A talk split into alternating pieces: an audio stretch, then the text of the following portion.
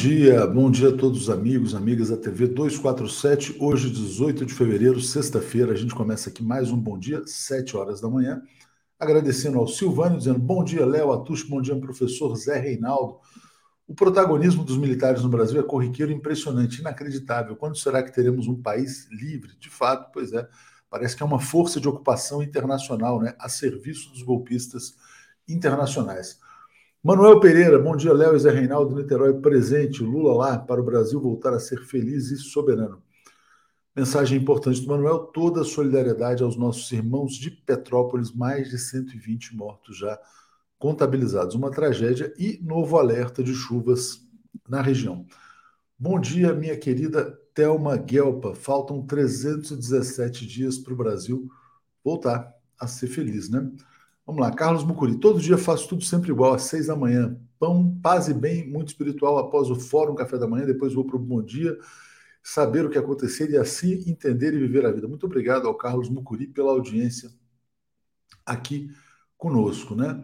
Bom, queria mandar um abraço para todo mundo. Deixa eu agradecer aqui o superchat que já chegou aqui do Olair Severo, dizendo: Buenos dias, camaradas, pescando bem cedo com os hermanos uruguaios no Arroio Chuí Aqui o Haddad ganhou com 56,6%. Pô, tá pescando, né, cara? Que inveja. Pescar é uma das melhores coisas da vida, né? Acho que tem poucas coisas que são tão boas quanto pescar, né? Realmente, que nostalgia. Vamos lá. Zenaide Bertoldi, vão querer o capeta por mais quatro anos? Parece que não enxergam o tamanho do perigo. Não quero este, não quero aquele. Basta, basta. Quem falou isso hoje também foi o Chico Sá, grande jornalista. Falou: ó, tem muita gente aí na esquerda com, ah, não, não sei o quê, não quero, não quero álcool, não quero tal coisa.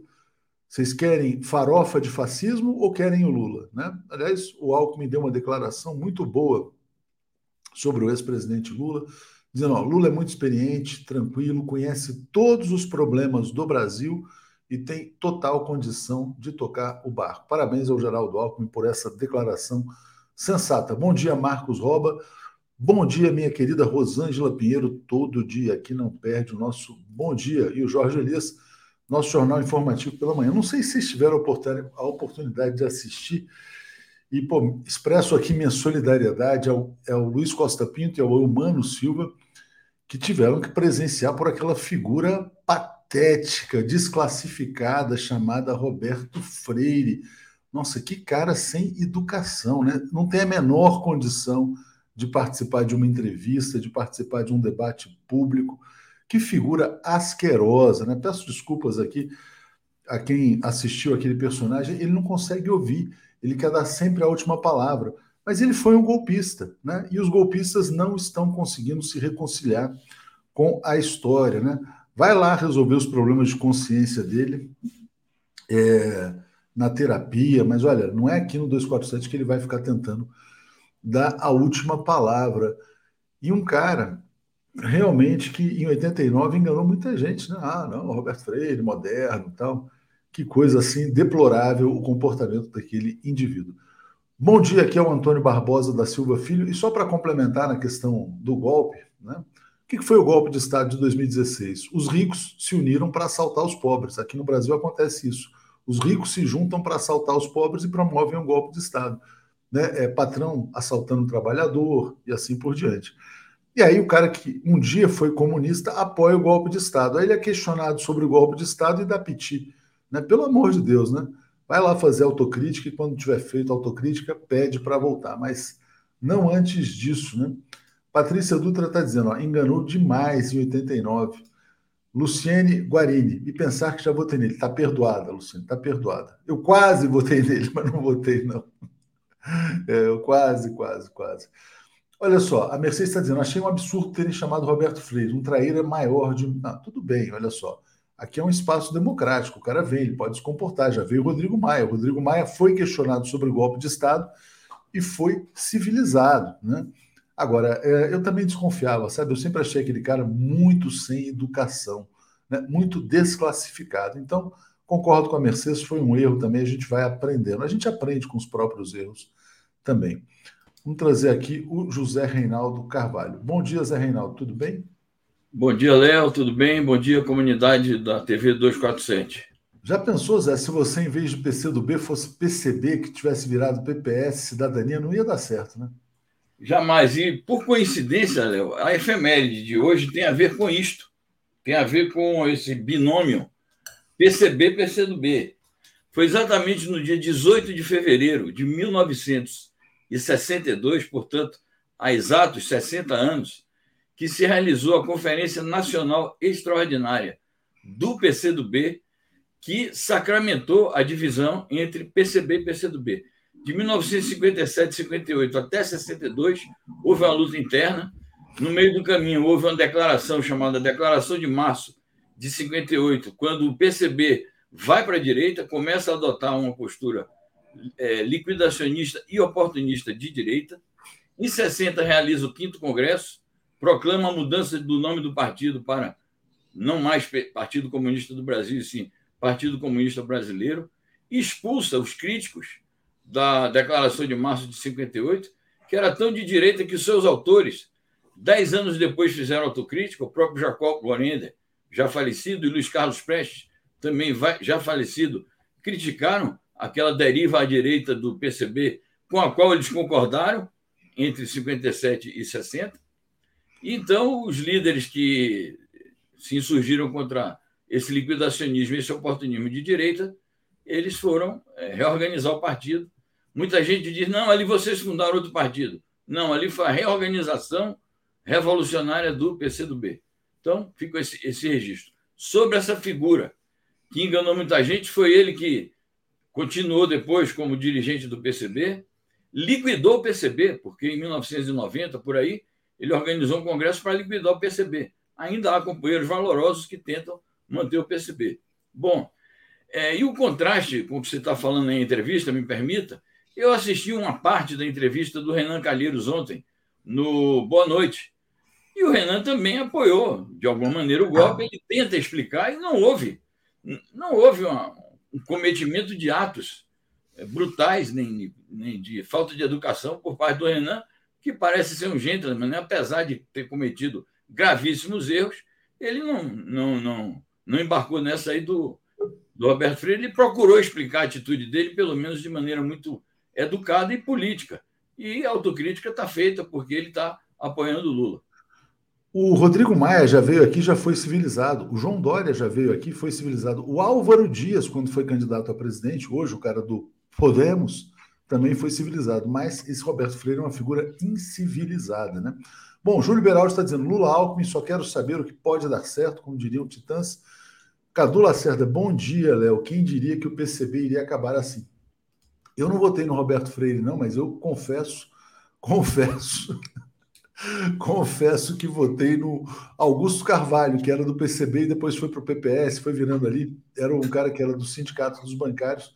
Era um cara legal, eu gostava do Augusto Carvalho, mas parece que depois as pessoas criticam muito. O pessoal de Brasília vai saber melhor Parece que o Augusto Carvalho mudou muito também.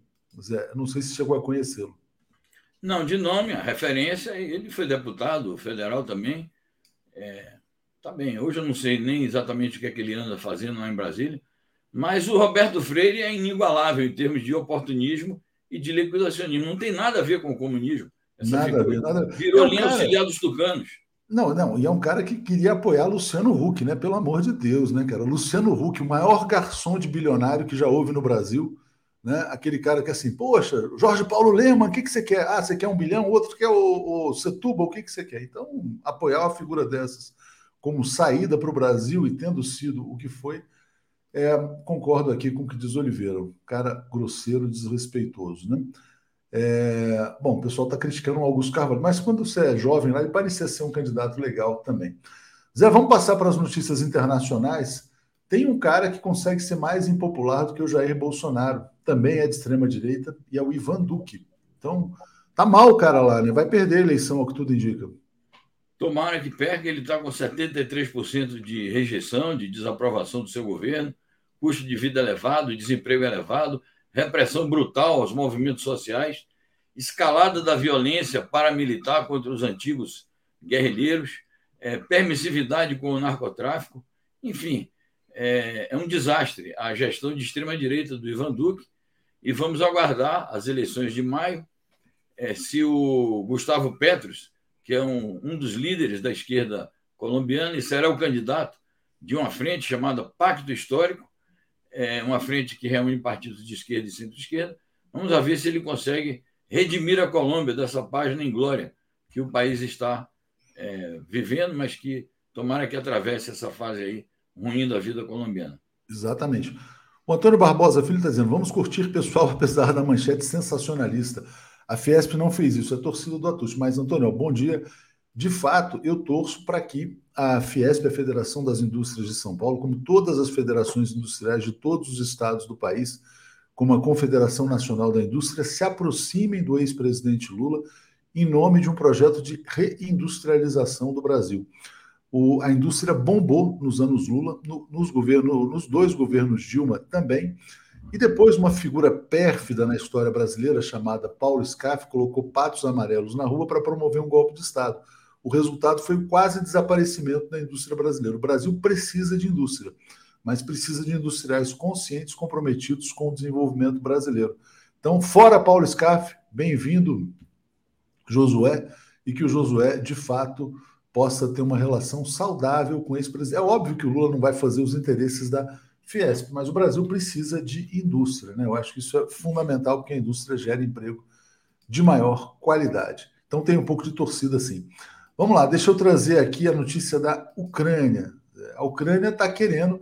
Esse Zelensky, né, todo mundo sabe que é o seguinte: que o cara é um pau mandado dos Estados Unidos, comediante, virou presidente, é, tentou empurrar o seu país para uma guerra. Os deputados lá fugiram, os empresários fugiram do país, mas os mercenários que estão lá na Ucrânia estão violando o cessar-fogo. Né? Realmente, os ucranianos têm que botar esse Zelensky para correr urgentemente. Mas passo para você comentar a notícia. Essa notícia tem tudo a ver com o comentário que nós fazíamos ontem, que é exatamente essa, esse pode ser o pretexto é, que eles estão criando para é, forçar uma situação ainda mais tensa na fronteira e uma confrontação militar com a Rússia. E tem tudo a ver com os acontecimentos na ONU ontem. É, mas, primeiramente, para falar disso de maneira específica, o exército ucraniano está violando os acordos de Minsk que é, defendem ou que impõem um cessar-fogo na região do Donbass, especificamente na região em que foi proclamada a República Popular de Lugansk, que são combatentes pró-russos que atuam naquela área do território ucraniano. Eles têm violado sistematicamente os acordos de paz e, nas últimas 24 horas, fizeram 29 violações do cessar-fogo. Isto pode acender realmente o pavio da guerra, porque, a depender da escalada que a Ucrânia faça contra esses combatentes, a Rússia teria que atuar. É por isso mesmo que o Blinken ontem ele estava arrumando as malas para ir para a Alemanha, quando o Biden telefonou para ele disse: corre lá na ONU, corre lá na, no Conselho de Segurança da ONU, porque o embaixador russo acaba de fazer uma, uma provocação contra nós, assim o Biden encara, né? E você tem que responder. Foi aí que ele é, abriu o jogo. Ele disse o seguinte: está acusando agora a Rússia de que quer um pretexto para invadir a Ucrânia e que esse pretexto pode vir é, de ataques forjados. Imaginem, a Rússia forjar ataques contra os próprios combatentes é, pró-russos na ali no Donbass para poder justificar uma agressão. E voltou a cantilena o Biden. O Biden apareceu ontem muito nervoso diante das câmeras dizendo: a guerra é iminente. Eu quero saber quanto tempo dura a iminência do Biden, porque já faz um mês que ele está dizendo. Tem que avisar a Maria Zakharova, né? Como você diz, né, Zé? Porque ela, a Maria Zakharova ela quer tirar férias. Ela precisa saber quando é que vai ser a invasão russa para não interromper as férias. É isso aí. Ela não consegue parar, porque é tanta encheção de saco né, que ela não consegue descansar. Enfim. Bom, Bom é isso. É, então tá, tá, tá armada aí uma situação muito perigosa, a situação ali na região do Donbass. É por aí que as coisas podem acontecer. Exatamente. Vamos lá, Enio Fazolo, como é bom tomar um café da manhã com vocês. Muito obrigado aqui ao Enio Fazolo.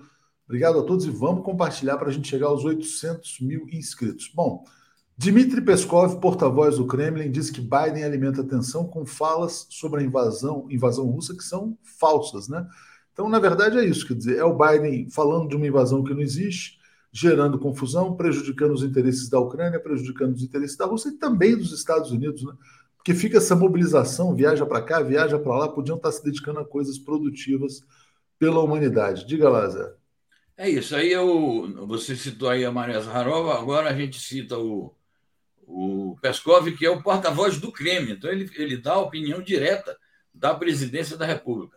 Mais uma vez, ele está dizendo que o Biden, com essas falas nervosas, ele está alimentando essa histeria, está criando pânico, não só na Ucrânia, não só em relação ao governo russo, mas criando pânico para todo o mundo. Então, mais um protesto da Rússia e mais uma refutação dessas acusações feitas pelo governo estadunidense ao presidente russo e toda, todo o establishment russo que envolve a chancelaria e o exército desse país. Mais uma vez, a Rússia não quer atacar a Ucrânia.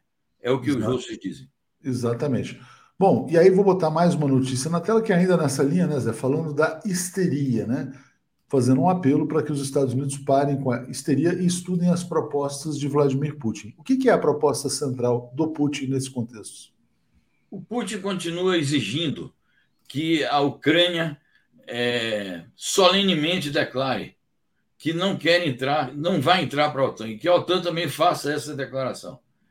Eles estão também usando isso aí como pretexto, porque eles, eu digo os, os americanos, os americanos é, falsamente é, alegam que não podem impedir que a Ucrânia ingresse na OTAN, porque isso é uma questão de autodeterminação da Ucrânia.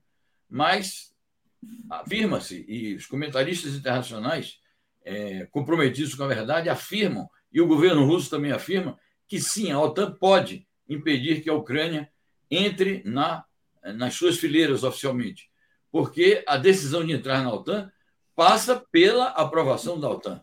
Segundo, a Ucrânia poderia, é, porque ela alega o seguinte: não, mas a gente já botou na Constituição. Ela poderia tentar encontrar uma forma de resolver esse problema dentro da sua própria ordem jurídica, porque de fato não é admissível que os antigos países é, soviéticos, os países que integravam a União Soviética, que são fronteiriços com a Rússia, é, ingressem na OTAN numa situação em que já foi prometido à Rússia, já há 25 anos, que a OTAN não faria isso. Então, essas são reivindicações legítimas da Rússia. Ela faz outras reivindicações ligadas a sua própria segurança, é, relativas a que a OTAN deveria recuar a, a, as suas tropas ao estágio de 1997.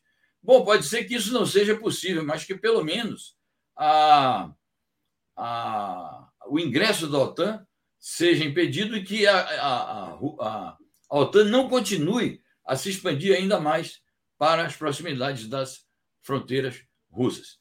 Essas declarações recentes da Rússia, que é uma reiteração das suas exigências em defesa de sua segurança, foram em resposta a um documento emitido pelos Estados Unidos, em que ele já antecipadamente diz que nega as reivindicações russas. Eu encaro isso como uma troca é, de documentos visando a preparação de novas conversações em que essas exigências serão recolocadas na mesa. A OTAN também vai dizer quais são as suas, a ver se será possível algum termo de entendimento e de convergência. Eu acho muito difícil. Zé, muito obrigado aqui ao Carlos Alberto Fernandes, que se tornou assinante. Felipe está dizendo aqui, ó, falando em convergência, né? Lula e Alckmin 22 para o Brasil voltar a ser feliz, né? Tem fala do Alckmin hoje sobre o ex-presidente Lula, que eu vou mostrar também. Deixa eu trazer uma personagem polêmica, que é a chanceler alemã, a Annabella Burbeck. Vou botar aqui na tela lamentou a ausência da Rússia na Conferência de Munique. Na verdade, não foi ninguém, né? Foi um fracasso total essa Conferência de Munique. O Pepe Escobar, Zé, ele fala que o Partido Verde na Alemanha é uma sucursal da CIA, né, que visa, na verdade, manter a Alemanha num nível de desenvolvimento mais baixo, combate as usinas nucleares, combate a industrialização do país, combate a parceria com a Rússia, etc. E tal. Então, a Annalena Baerbock, é, Baerbock né, na verdade, é uma pessoa completamente anti-China e anti-Rússia pelos relatos que eu escuto, muito alinhada com o Ocidente. E por isso que o Scholz dizia que queria manter uma linha aberta direta com Vladimir Putin. Então, te peço para falar um pouco sobre essa figura, a, na verdade, a ministra das Relações Exteriores, né, porque o chanceler é o Olaf Scholz. Exatamente. Isso aí vai ser um fator, talvez, de grandes conflitos internos nesse novo governo do Olaf Scholz, porque ele fez lá uma coalizão entre o Partido Social Democrata, o Partido Verde e o Partido Liberal para assegurar a governabilidade loteou os cargos e um dos cargos mais importantes, porque a Alemanha, como um país imperialista e como um país é, que lidera a União Europeia, esse cargo de ministro das Relações Exteriores é um dos cargos mais importantes. Entregou ao Partido Verde, que de fato é um partido é, com posições bastante controversas e principalmente é, na política externa. É um partido que abertamente combate os países anti-imperialistas.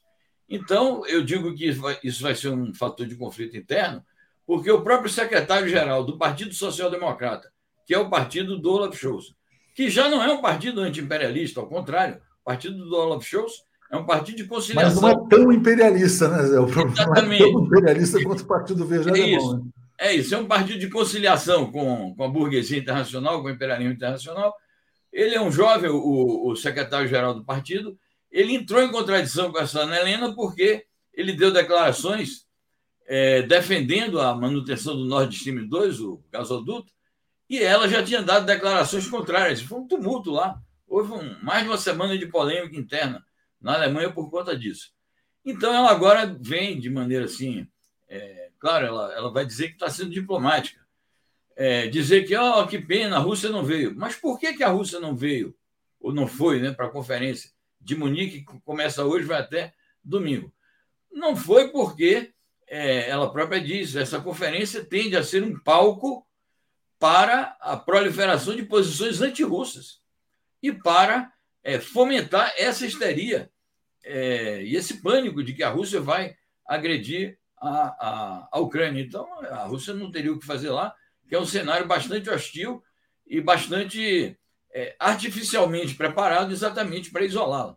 Então, esse, essa lamentação aí da Ana, Ana, Helena não é, não é tão sincera assim, né?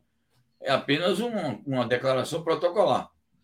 Exatamente. Então, a Ana Helena Baerbock, ou Borbeck tal, realmente representando esse papel aí de submissão total ao interesse imperialista. Zé, olha só, botando aqui uma notícia da Sputnik, a gente publicou ela também, mas essa aqui estava mais à mão, né? Estados Unidos criticam viagem de Bolsonaro à Rússia, mina diplomacia internacional. Seria uma fonte do Departamento de Estado. Hoje tem editoriais, viu, dos jornais alinhados à Casa Branca aqui no Brasil. O Brasil tem muitos jornais escritos em português, mas que são, na verdade, psicografados, né? E aí, Zé, esses jornais todos estão nessa linha de que essa viagem é um desastre, uma atrapalhada. Peço para você comentar essa visão americana sobre a viagem. É, esses jornalões daqui fazem Ctrl-C, Ctrl-V dos, eh, das agências noticiosas é, mais ligadas ao imperialismo e até mesmo das notas oficiais do Pentágono, do Departamento de Estado e da Casa Branca. É, ontem, é, vários é, repórteres que são acreditados lá em, em Washington e Nova York, de alguns canais de televisão, que são transmitidos em português, mas nessa mesma linha, é, deram isso, deram essa notícia de que ah, eu conversei aqui com um assessor do Departamento de Estado, fiz uma apuração aqui com fontes exclusivas, e ele fez duras críticas ao governo é, brasileiro, e isso pode ter consequências desastrosas para o Brasil, o fato de ter contrariado é, os interesses do Departamento de Estado. São críticas que eles já tinham feito antecipadamente, sob a forma de pressão para que a viagem não se realizasse. É, fizeram editoriais, é, alguns oficiais do governo estadunidense ligaram para cá, ligaram para Itamaraty, mas é, isso é uma, uma pressão indevida, isso é uma interferência inaceitável nos assuntos internos de um país. Eu assisti a entrevistas do, do ex-ministro das Relações Exteriores, Celso Amorim, do ex-ministro tucano, Aloysio Nunes, que disseram o seguinte: mesmo com todas as discordâncias que tem em relação ao governo Bolsonaro e a orientação geral do Itamaraty sob este governo de extrema-direita do Bolsonaro, eles também concordaram que a visita não poderia ser adiada por pressão americana. Então, essas críticas aí tendem a cair no vazio. Eu não sei que consequências teria uma política de pressões a essa altura do, do, do campeonato, dos acontecimentos mundiais, de pressões americanas sobre o Brasil, na medida que o Brasil, como Estado nacional, tem parcerias muito sólidas com outros polos do poder internacional, designadamente a China. Bom, Zé, não podemos deixar de mencionar a viagem à Hungria também, né? Bolsonaro foi à Hungria esteve lá com seu irmão Orbán, né, ditador da Hungria, aqui no Brasil também é quase que um ditador também. É, e aí ele disse o seguinte: também repetiu essas mentiras de que ele teria feito a paz na Ucrânia, etc. e tal, mas ele repetiu o bordão integralista, né? Deus, pátria, família, e botou Deus, pátria, família e liberdade. Tem alguma importância essa viagem à Hungria? Muitas pessoas dizem que o modelo que o Bolsonaro busca implantar no Brasil é o modelo de supressão de direitos húngaro. Então, passo para você falar a respeito.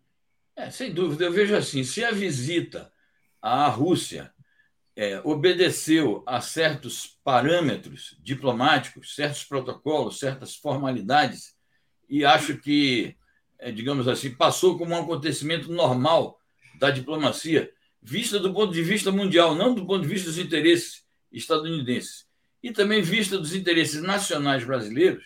Então, se a visita à Rússia foi isso, dentro de um quadro de normalidade, a visita à, à Hungria foi exatamente uma visita partidária, ideológica, de cariz fascista. Isso ficou muito claro nas declarações do Bolsonaro. Então, ele brandiu o, o slogan fascista, chamou o cara lá, que é realmente um ditador, e é um homem que persegue os imigrantes, que fez um discurso na frente do Bolsonaro contra os imigrantes, fez propaganda dessa sua é, ojeriza contra os imigrantes.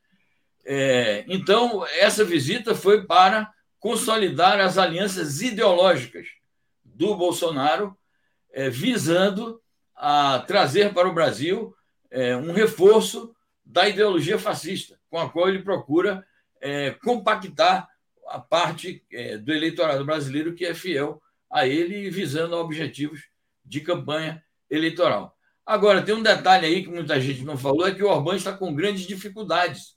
Vai ter eleição agora, é, na Hungria, acho que em abril ou maio, acho que é abril. E ele pode perder as eleições, ele está em grandes dificuldades. Há uma coalizão ampla de forças visando tirá-lo do poder. Então, eu acho que a visita do Bolsonaro à Hungria não tem nenhuma importância geopolítica para o Brasil, não tem nenhuma importância maior do ponto de vista das relações comerciais. Não é uma parceria tradicional, não é uma parceria que, que nos traga inserção internacional como a parceria com a Rússia traz, porque a Rússia, afinal, é um país membro do, do mesmo bloco que o Brasil participa. Então, acho que não tem importância geopolítica para o Brasil, mas teve importância para os objetivos eleitoreiros e ideológicos dessa corrente de extrema-direita e fascista que pretende continuar dominando o Brasil é, por longo tempo. Deixa eu mandar um abraço aqui para um bolsonarista que está aqui sendo educado, está dizendo, tudo que Bolsonaro faz, vocês criticam ou acusam. Está ficando feio. Não, é, o que a gente faz, eu, Euler, é o seguinte, Bolsonaro envergonha o Brasil, ele é uma figura patética, grotesca, fascista, né, como todo mundo vê. Agora, essa viagem à Rússia, de fato, foi uma iniciativa positiva e foi boa para ele. É, não significa que a gente tenha aqui uma perseguição em relação a ele. Agora, ele representa um projeto de destruição do Brasil. Se você for ler mais a respeito, saber qual que é a real intenção dele, é vender tudo, retirar direitos, é deixar o Brasil mais pobre, a reboque de outros países. Então, Bolsonaro, de fato, não representa o interesse nacional. Marisa Werkmeister está dizendo Lula 2022, Bolsonaro, é, Alckmin 2023. Lula 2022, Alckmin 2023. É um comentário irônico, evidentemente, ela está criticando a escolha do vice. Né? Tarcísio Pena está dizendo OTAN, Organização Terrorista da América do Norte. Sônia Nascimento, propaganda da Gazeta do Povo com Alexandre Garcia. Bom dia, Léo. Vamos pedir para bloquear. Não sabia, essas propagandas chegam automaticamente. A gente não tem nem departamento comercial, tá? Essas coisas são todas tecnológicas, mas a gente consegue pedir para bloquear quando a gente é alertado. agradeço aí pelo aviso, né? É isso. Zé, uh, alguma informação? Ah, não, tem uma notícia aqui que a gente não falou ainda, vou botar aqui na, na, na tela. Importante, né? As, as Olimpíadas, Jogos de Inverno, têm sido um sucesso total. E olha que legal, né? Quando um país consegue se desenvolver, 346 milhões de pessoas praticando esportes de gelo e neve. Parabéns à China. Diga, Zé. É isso. Nós uma vez comentamos aqui que quando a China se candidatou a sediar estes Jogos Olímpicos de Inverno, eh, neste ano de 2022, ela assumiu com o Comitê Olímpico Internacional o compromisso de pôr 300 milhões de chineses na prática destes esportes. Então, essa notícia é dizendo que superaram a meta e puseram 346 milhões de pessoas praticando os esportes de gelo e neve mostrando que a, as Olimpíadas de Inverno foram um sucesso midiático, um sucesso esportivo, um sucesso comercial, um sucesso turístico, um sucesso político e diplomático e também um sucesso na massificação desse tipo de esporte na China. Então, está de parabéns o Comitê Olímpico Chinês, o governo chinês, que fez realmente um grande espetáculo. Obrigado ao José Reinaldo Carvalho. Vamos seguir aqui com o Paulo e o Alex. Valeu. Muito bem. Desejar fim de semana, bom fim de semana a todos e marcar um encontro com vocês amanhã, três da tarde, no A Semana no Mundo, quando vamos fazer o resumo destes acontecimentos. Muito obrigado. Obrigado. Abraço. Abração. Bom dia, Paulo Moreira Leite. Tudo bem? Tudo bem, Atushi. Bom dia a todos e todas da TV 247.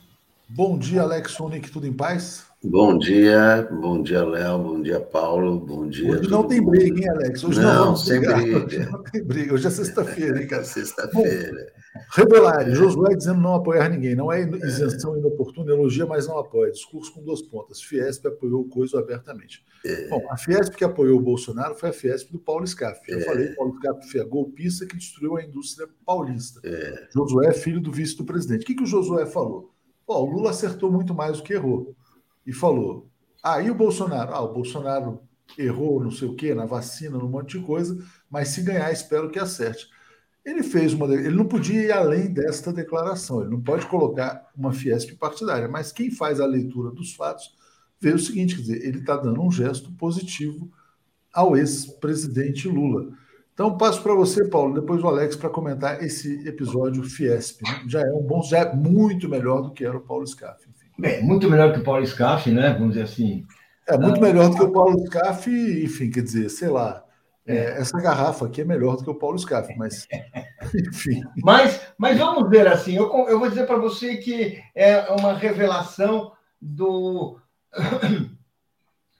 uh, da relação complicada e que eu diria antipatriótica, antinacional do empresariado brasileiro com o bolsonarismo.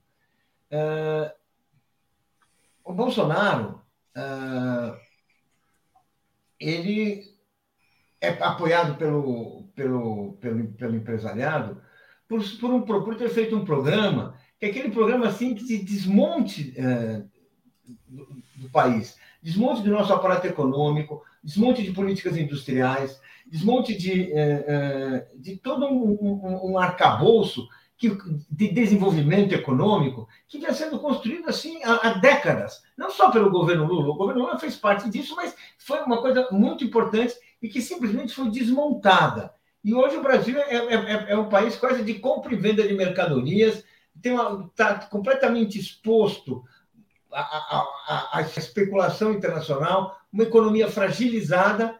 E é engraçado que o presidente da Fiesp ele não, uh, ele não se manifesta a respeito disso. A indústria nacional, a indústria brasileira, perdeu muito, ficou muito fraca em, em função dessas decisões do Bolsonaro. Os, muitos empresários enriqueceram, mas eles se financiarizaram, ou seja, eles deixaram de ser empresários produtivos. Seja, então, é, assim, é, é, assim, é uma decepção. Eu, tenho, eu admiro, o, a, sempre tive grande admiração pelo pai dele, pelo Zé Alencar, tive provas da sua lealdade, assim, tive provas próximas da sua lealdade ao projeto político que ele abraçou, que era o projeto do governo Lula.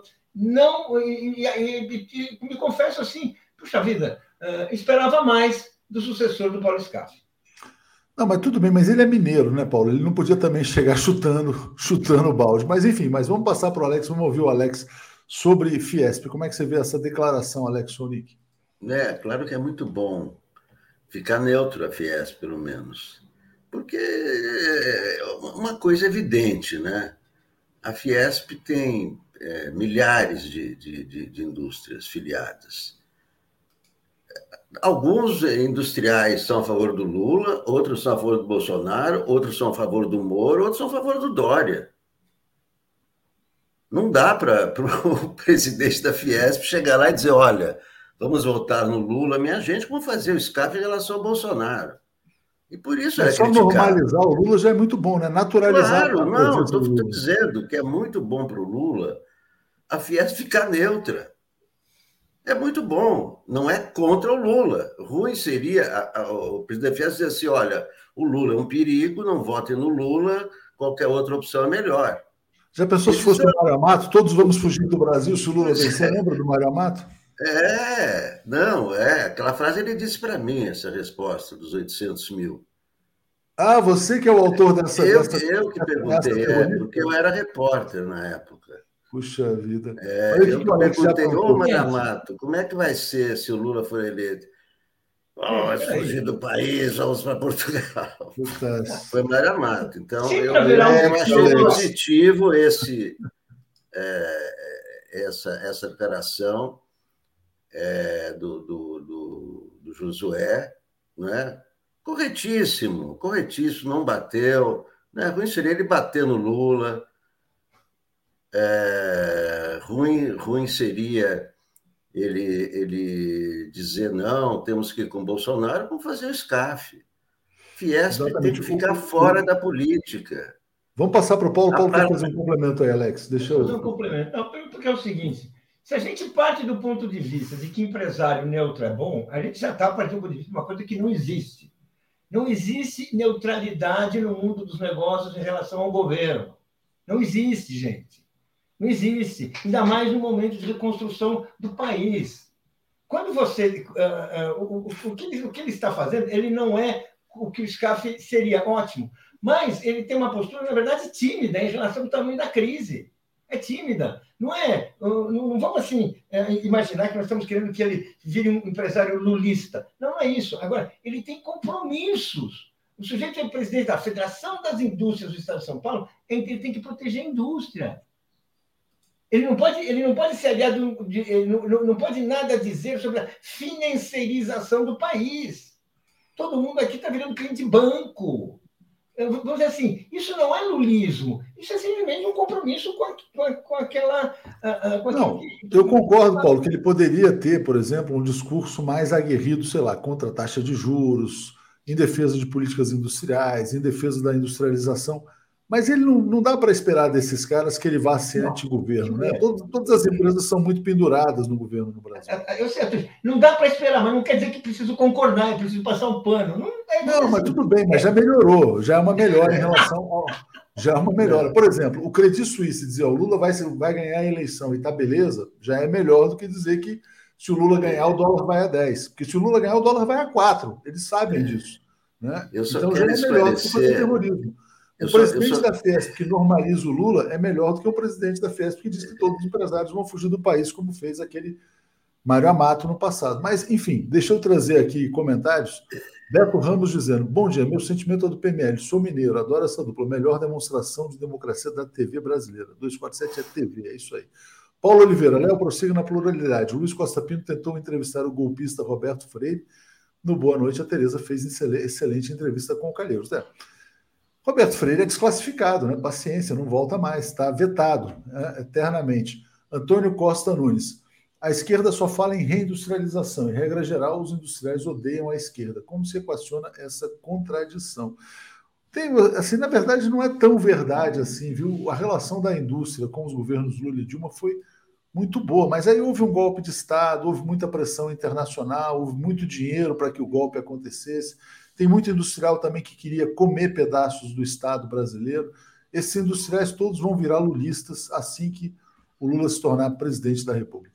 Mas eu quero botar para vocês aqui o tema geral do Alckmin. Tem declarações importantes do Alckmin, está na nossa manchete aqui. Olha só, Alex. Disse Geraldo Alckmin no encontro com sindicalistas: Lula conhece todos os problemas do Brasil, pode tocar o barco. Né? Ele também falou uma outra coisa nessa reunião com sindicalistas, que é isso aqui, ele defendeu a taxação das grandes fortunas. Então, uma pauta que sempre foi tabu aqui no Brasil, né, que é uma coisa que existe em outros países, existe na França, por exemplo. O Alckmin está dizendo: ó, adversário de ontem pode ser parceiro, e sinalizou o apoio à taxação das grandes fortunas. O Brasil criou muito bilionário, é que não tem o que fazer com o dinheiro, podia contribuir um pouco para a sociedade. Alex, passo para você falar a respeito. É, o, o Alckmin está afinando o seu discurso, né? Está né? dando uma resposta a essas pessoas, a esses setores que é, é, julgam o futuro do Alckmin pelo, pelo passado. Ah, ele fez aquilo, então vai fazer de novo. Ele pensava assim, então ele vai pensar assim de novo. Ele é um mentiroso, ele está disfarçando, ele está aquela coisa toda, né, que a gente sempre ouve, né, de por, da, lá, aqui, acolá, por aí e tal. Então ele está afinando o discurso dele, olha, está né, o discurso dele ficando parecido com o discurso do Lula né? assim como aconteceu com José Alencar em 2002. Né? Eu acho que é, é, um, é, um, é um bom caminho. Né? É um bom caminho para. Né? Está chegando a, a hora da, do anúncio da, da chapa, né? já estamos mais da metade de fevereiro, quer dizer, falta menos de um mês então, é, o, o que, é esse mês? Esse mês realmente é o mês para o Alckmin afinar o seu discurso e encontrar um partido. Essa é a missão dele, né? Daí as conversas dele não é o, o Lula que vai encontrar o partido para o Alckmin, tá certo? É o Alckmin.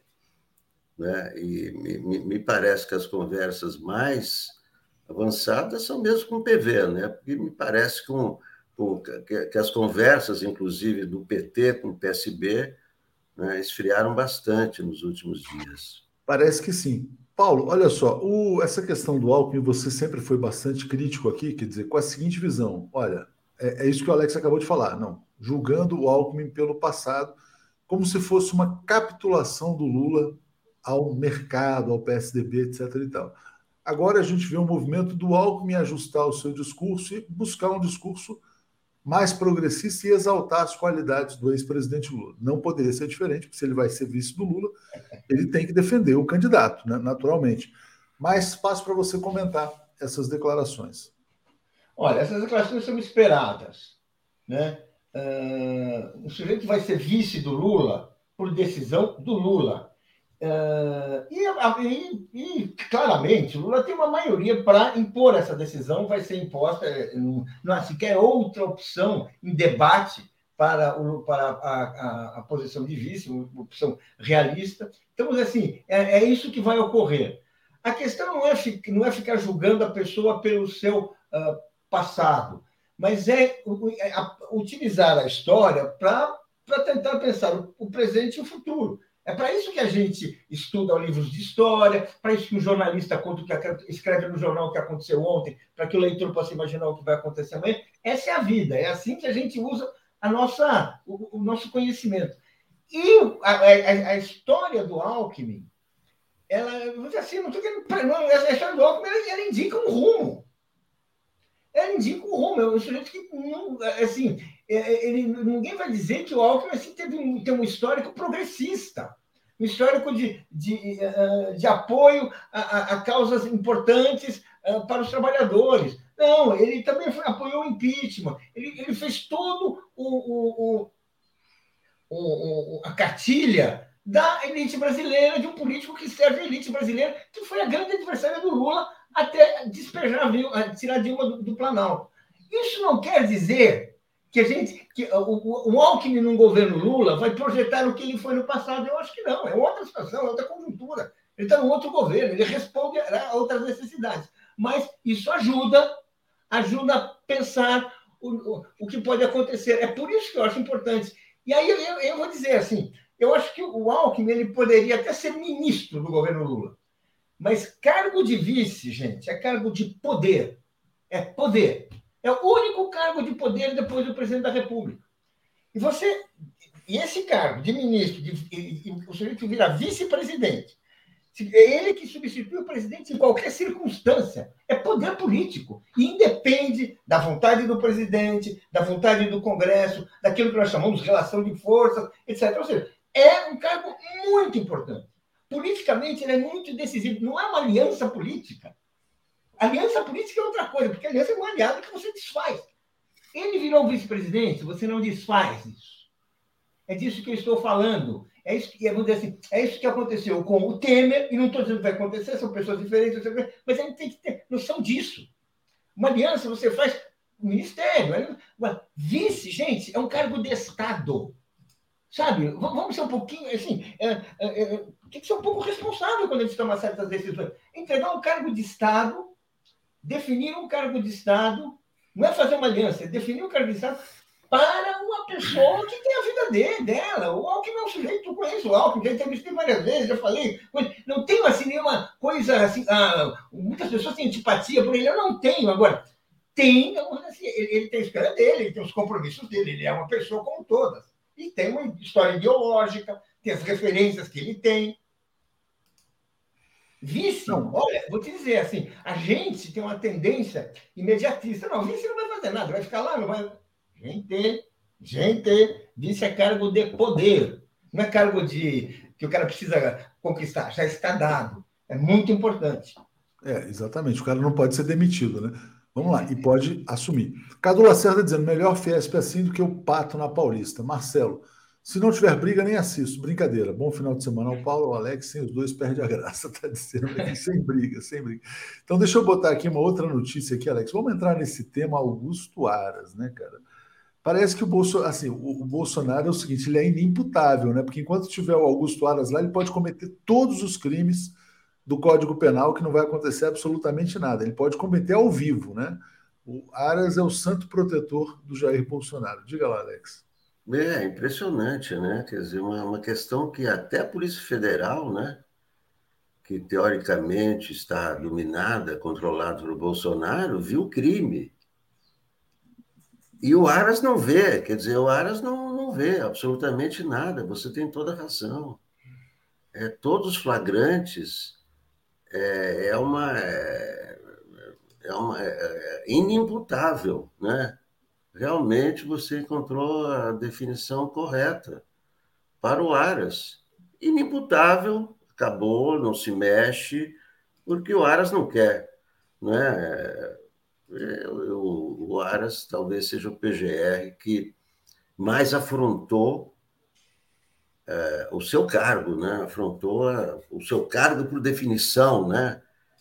Qual, qual, é o papel dele? É justamente fiscalizar o presidente. Ele faz o, totalmente o inverso. Ele é o protetor, ele é o guardião, ele é o blindador do, do presidente da República. É, é, vergonhoso ver cada decisão dele, é, é, é vergonhosa de, de, de, de ouvir, de, né? cada foto que se vê ele abraçando o Bolsonaro né? aumenta a vergonha, né? é uma vergonha nacional. O Aras é, é vergonha Aras, nacional. Augusto Aras, que foi indicado para a PGR por um dos empresários mais bolsonaristas de todos, que é o Meyer Nigri, dono da Tecnisa, que queria liberar os cassinos no Brasil. Né? Então, ele é assim como o Meyer Nigri, isso já saiu na imprensa brasileira. Assim foi nomeado e escolhido Augusto Aras estava fora das listas tríplices. Não estou querendo defender lista tríplice, não, mas o critério foi um bilionário que o apoiou. Paulo Moreira Leite, é, caso de impeachment, Augusto Aras, não? Tá demais, né? Tá, tá esquisito. Não, vamos dizer assim, é, ele só, ele talvez, assim, num campeonato de adesismo, talvez ele empate ou até perca para o, o Brindeiro, que era aquele guardião do Fernando Henrique, né? e que realmente, assim, né, nem fingia que investigar alguma coisa. Mas, quando se tratava de inimigos políticos, ele era rápido e agressivo para atentar abrir inquéritos políticos que podiam prejudicar os adversários do Fernando Henrique. Ele tinha esse, esse caráter, esse movimento duplo. Já o Augusto Aras, a gente é um bonachão ali, que está ali claramente para proteger o Fernando Henrique, para proteger o Bolsonaro, mas não tem nada assim de. Uh, também não. É, é, é, é, uma inatividade, né? O PGR com, com ele, né? Não, mesmo caso que você possa dizer, isso aqui não está, mas ele não, não investiga. Realmente é. Sabe? É assim, é, ele foi escolhido e na época se dizia que ele representava, e era essa a mensagem que os aliados dele passavam, né? alguns princípios né, do, da Justiça, de um Ministério Público independente. A gente está vendo, é uma decepção atrás da outra. Realmente, assim, é preciso pensar esse, ou pensar, ou a concluir que não há solução nenhuma, mas uh, essa figura do PGR, porque a gente vê aí o que, o que tem é, são todos peças auxiliares do presidente, né? de uma maneira ou de outra. Acomodados, ou por convicção, ou por comodismo, vai saber por quê. Né? Exatamente. A Mercina aqui está dizendo fora Augusto Aras. Deixa eu só bloquear um cara aqui falando besteira aqui no Facebook. Já está apagado o comentário dele, porque realmente o cara não sabe dialogar. Alex, vamos lá, deixa eu trazer aqui então mais notícias aqui. Tem um tema que continua bombando, né? A questão da ameaça militar ou não, as urnas eletrônicas. Eu vou botar aqui a notícia do general Santos Cruz, que deu uma entrevista dizendo: sistema eleitoral não é assunto de militares, né? É, e aí tem uma coluna do Bernardo Melo Franco também dizendo que o TSE errou ao botar os militares para dentro do TSE. É, ontem a gente falou bastante sobre isso, deu confusão aqui no, no nosso bate-papo de manhã. Mas é, você acha que tá mais. O Faquin deu mais uma entrevista hoje, falou para a Folha de São Paulo, né? Falou que ia estender a mão ao Bolsonaro e tal. É, criticou as críticas do Bolsonaro às urnas eletrônicas, ao TSE mas falou também que o sistema, que o Brasil pode sofrer ataque de hackers tal. Como é que você está vendo essa questão da segurança do processo eleitoral, Alex? Bom, isso aí é, vai ser, vai ser um eterno debate, né? Debate, fonte de, de, de acusações, de, de, fake news e de é, discursos desse tipo durante toda a campanha.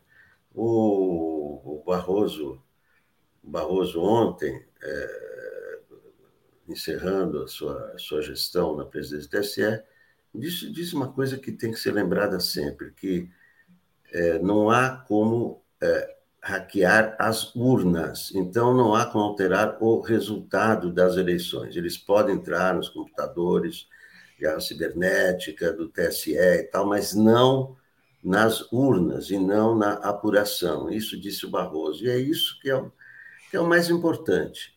Né? É, é, é, evidente que o Bolsonaro está arrumando desculpa para sua derrota né? e falando para suas bases. É, é qual é o discurso? Ah, estão roubando, vão me roubar. É o discurso do Trump. É a mesma coisa, estão me roubando, vão me roubar. Agora, esse, esse apelo dele, né, indireto, porque as Forças Armadas o ajudem, eu não vejo as Forças Armadas dizendo sim, nós vamos realmente é, é, ajudar, ajudar o Bolsonaro a, ficar no Palácio do Planalto se ele perder. Não, esse discurso eu não vejo. O, o Bernardo Melo Franco tem toda razão quando ele diz que o, que o próprio TSE abriu, abriu a porta para os militares, não deveria ter feito isso. Não que isso é, queira dizer alguma coisa é, do, do é, trágica, né, que o, o Fernando Azevedo ali na direção-geral TSE poderia mudar o resultado. Não, não nesse sentido, mas é porque não é assunto militar, realmente. Não é assunto militar, quer dizer, né, o STF não, não, não, não entra em assuntos militares, militares não entram em, em TSE, em eleição.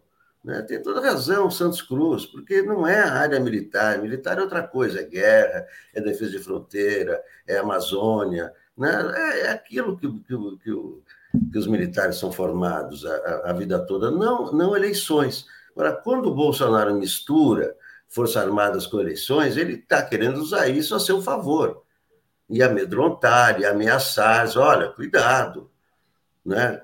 Vocês têm que votar em mim, porque se vocês não votarem em mim, eu vou arrumar um caos.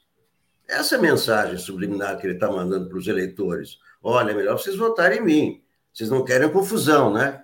Então, ele é um terrorista, ele vive ameaçando, vai continuar ameaçando, mas eu não vejo é, é, resposta a essa suposta tentativa de golpe, né? Mesmo porque ninguém anuncia golpe.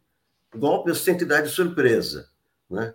Quando eu falo, ah, eu vou dar um golpe, eu vou dar um golpe, eu vou dar um golpe, né? Nunca se viu uma coisa dessa, né? Todos os golpes que se viram foram golpes. Você tem que dar pan, né? O Getúlio antecipou o golpe de 37 quando começou a vazar. Então, ninguém anuncia golpe. Vamos lá, deixa eu trazer comentários. Tem uma crítica aqui ao 247.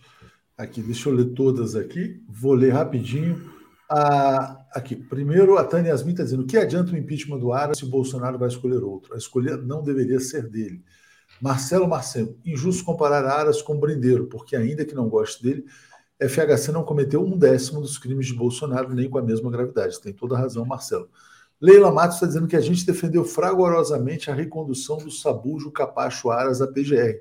Lembramos bem disso. Provavelmente foi naquele contexto em que o Aras estava desmontando a Operação Lava Jato. Talvez ali ele tenha ganho o apoio de setores da esquerda. Ney Gomes está dizendo: Aras está certo, cuidando dos cavalos. Ele botou um Aras com H. Bom dia 247, né? João Esteves, caso Alckmin assuma a presidência por uma fatalidade, não estaria limitado pela federação? Em tese, sim né, porque ele teria que cumprir um programa, mas nunca se sabe. Né? É, mas, enfim, tem essa crítica aqui, a questão do Aras, Paulo. Mas eu quero também te perguntar sobre essas, essa coisa que o Faquin fica fazendo toda hora, de que, olha, vem aí os hackers russos. Será que não é um terrorismo que o Faquin está fazendo? Ele não está é, colocando insegurança também no processo eleitoral brasileiro? Olha, realmente, assim, ele coloca insegurança, mas a questão é saber se a gente pode dormir tranquilo tranquilamente, sabendo que quem, quem ocupa a presidência da República, sabendo, sabendo os instrumentos de que ele dispõe e que ele vai utilizar todos aqueles que estiverem a seu alcance para melar uma, para melar uma derrota que se anuncia como inevitável.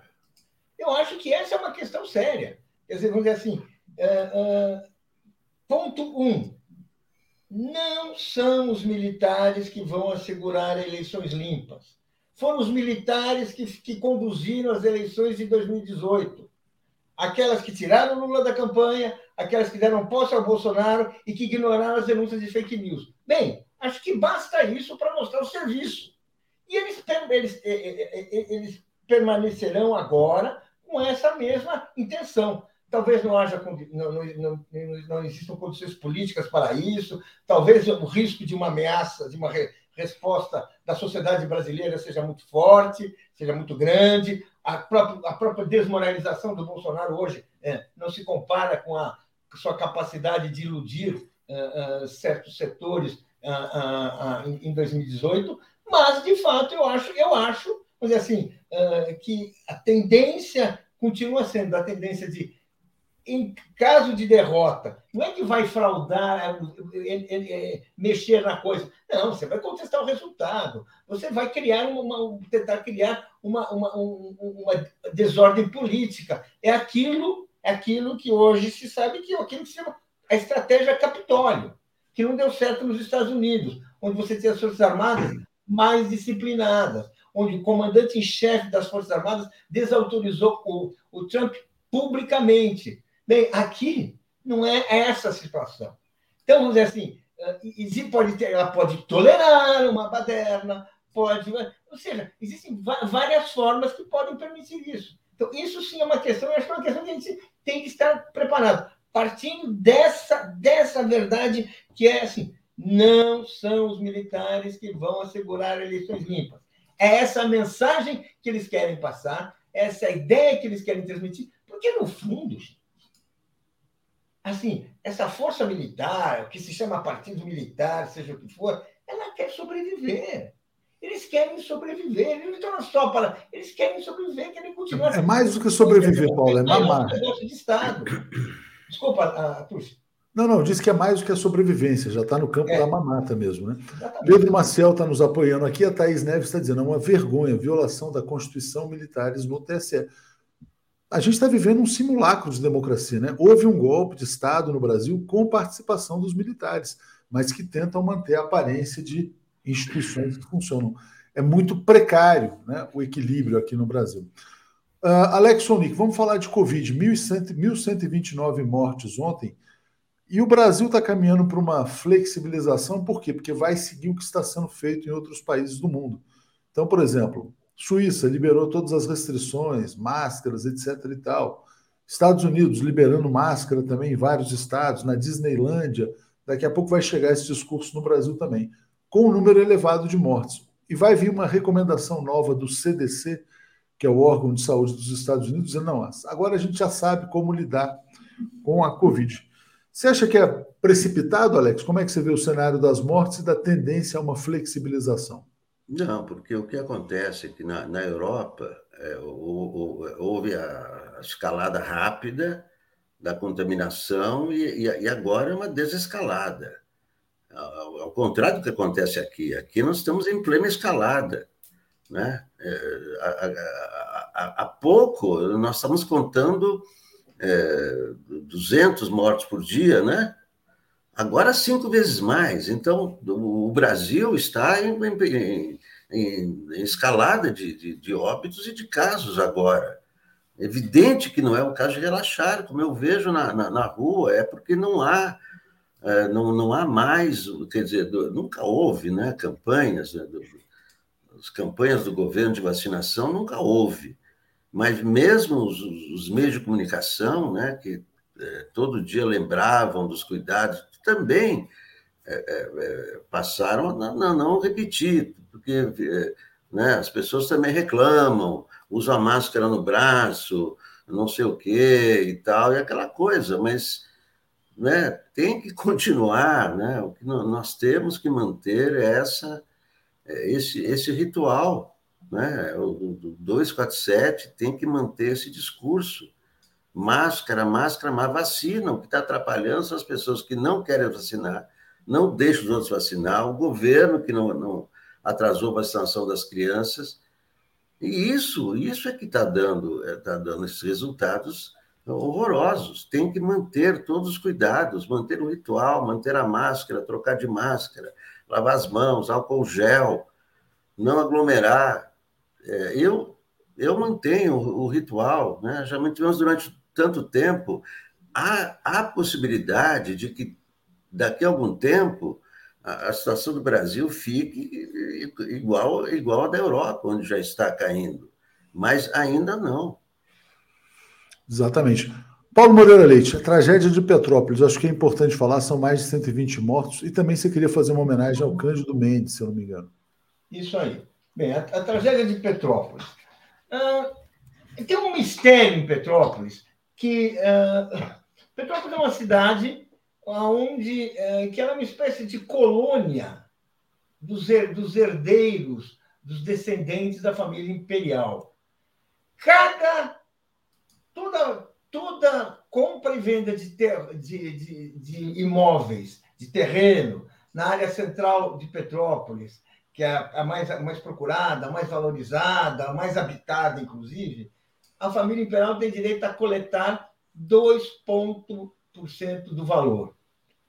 É um dinheiro absurdo, é uma herança do império, foi instituído em 1847 e é, um, é uma questão típica assim de colônias. País, colônias, você vai lá e tira, cobra esses impostos, é assim, é, as colônias sempre foram assim, ou quando você tem ainda um regime monárquico, quando você tem uma, um, dois cidadãos de, de duas classes e tem cidadãos que têm o direito de uh, tungar né, bens de outros cidadãos que seriam cidadãos de segunda classe. É essa relação que a família imperial tem com essa área de Petrópolis. E certamente, eh, se você, se em vez dela embolsar esse, esses recursos, se esses recursos pudessem estar servindo a, a melhorias, a investimentos, a gente não teria uma cidade que é bem localizada, que tem uma tradição belíssima, que tem uma arquitetura histórica importante e que, na verdade, é um cenário de tragédias. A gente, hoje, os números de hoje são provavelmente, ou, na vida real, serão, são, estão subavaliados. As pessoas não contam, tem os mortos e tem os desaparecidos. Como ninguém desaparece assim por encanto, provavelmente o número de mortos é provavelmente o dobro daquilo que já se falou. E tem várias questões que a gente sabe que tem, vários problemas humanísticos. Agora, Petrópolis tem uma tragédia a mais. Seus cidadãos são tributários do conforto da família imperial. Embora, embora a República tenha sido proclamada em 1889, né? Então é uma coisa assim, é uma excrescência que sempre gera reflexão. Eu espero que seja agora para um debate. O último projeto de abolição desse imposto é de 2005, foi do deputado Jorge Bittar, está desde, mil, desde 2013 adormecendo na Comissão de Constituição e Justiça, não vai para frente. Por que será? Será que temos tantos monarquistas assim no país? Exatamente. Cândido Mendes, Paulo e Alex, para a gente fechar aqui já trazer a Daphne e o Brian. O Cândido Mendes uh, é um desses sábios uh, corajosos que souberam a surgir nos momentos difíceis. Eu lembro na ditadura, quando começou a perseguição a intelectuais, das universidades públicas e das universidades existentes, ele fundou o IUPERJ, que foi um instituto universitário de pesquisas do Rio de Janeiro, que abrigou intelectuais de primeira linha. Eu vou citar aqui de memória o Vanderlei Guilherme dos Santos, que ali encontraram espaço, abrigo e recursos para fazer uma carreira fundamental no entendimento do Brasil, no debate de ideias uh, uh, da conjuntura. E assim, a cada momento fazendo uma presença. E o próprio Cândido Mendes, que é uma daquelas personagens intocáveis do Rio de Janeiro, uma família tradicional, dono de universidade, tudo isso, nunca deixou de mostrar coragem nos momentos difíceis. Eu vou falar por que, que eu queria fazer essa menção. Quando, na, uh, no calor, da, nos, nos, nas, na alvorada da Lava Jato, havia um movimento criminoso para enquadrar, caçar e perseguir o José Dirceu, poucos cidadãos da, uh, do, de porte, de influência, recebiam o José Dirceu. Eu acompanhando o José Dirceu para fazer uma, uma reportagem para o Estado de São Paulo, onde eu trabalhava na época, fomos ao Rio de Janeiro, onde ele foi justamente, ele foi, foi recebido em atos públicos, estudantes e tudo isso, recebido pelo Cândido Mendes, que naquele momento você vê que não teve receio de aparecer ao lado de uma pessoa que queriam pintar como um maldito. Não era, mas queriam pintar. Ele não teve receio de fazer isso. Então, assim, per perdemos um grande brasileiro com uma vida cheio de bons exemplos. É isso aí. Alex, palavra final antes de eu embarcar aqui a Daphne e o Brian. Por favor, Alex. É, tem certos nomes que só quando você escuta o nome você já vê a importância dele, né? Como Cândido Mendes, você escuta, você não precisa conhecer Cândido Mendes, você ouve esse nome, você sabe que é, é, é um gigante. Então, é, de fato, o que nós vimos foi a, a morte de um gigante, um, um brasileiro gigante. Muito obrigado, Alex. Muito obrigado, Paulo. Vou dar sequência aqui com o pessoal. Valeu, gente. Obrigado. Bom dia, Daphne. Tudo bem? Bom dia, tudo bem? Bom dia, comunidade. Sexta-feira, que coisa boa. Deixa eu trazer aqui o nosso querido Brian também. Bom dia, Brian. Bom dia, tá. Opa, tem um microfone pronunciado aí, não sei qual é. É o microfone do Brian. Talvez tenha que. Não, ah, talvez o fone. Você está com uma voz assim de Android, daqueles personagens de ET, uma coisa mais ou menos isso. Agora melhorou, fala aí. Eu acho que quebrou meu microfone, gente. Vou sair e vou colocar um microfone diferente. Vai, vai, volta. Parecendo a voz do ET. Bom dia, Natália, tudo bem? Bom dia, Léo. Com muito frio aqui na Escócia. Chegou a tempestade, neve, chuva, vento. Então, bom dia com muito frio.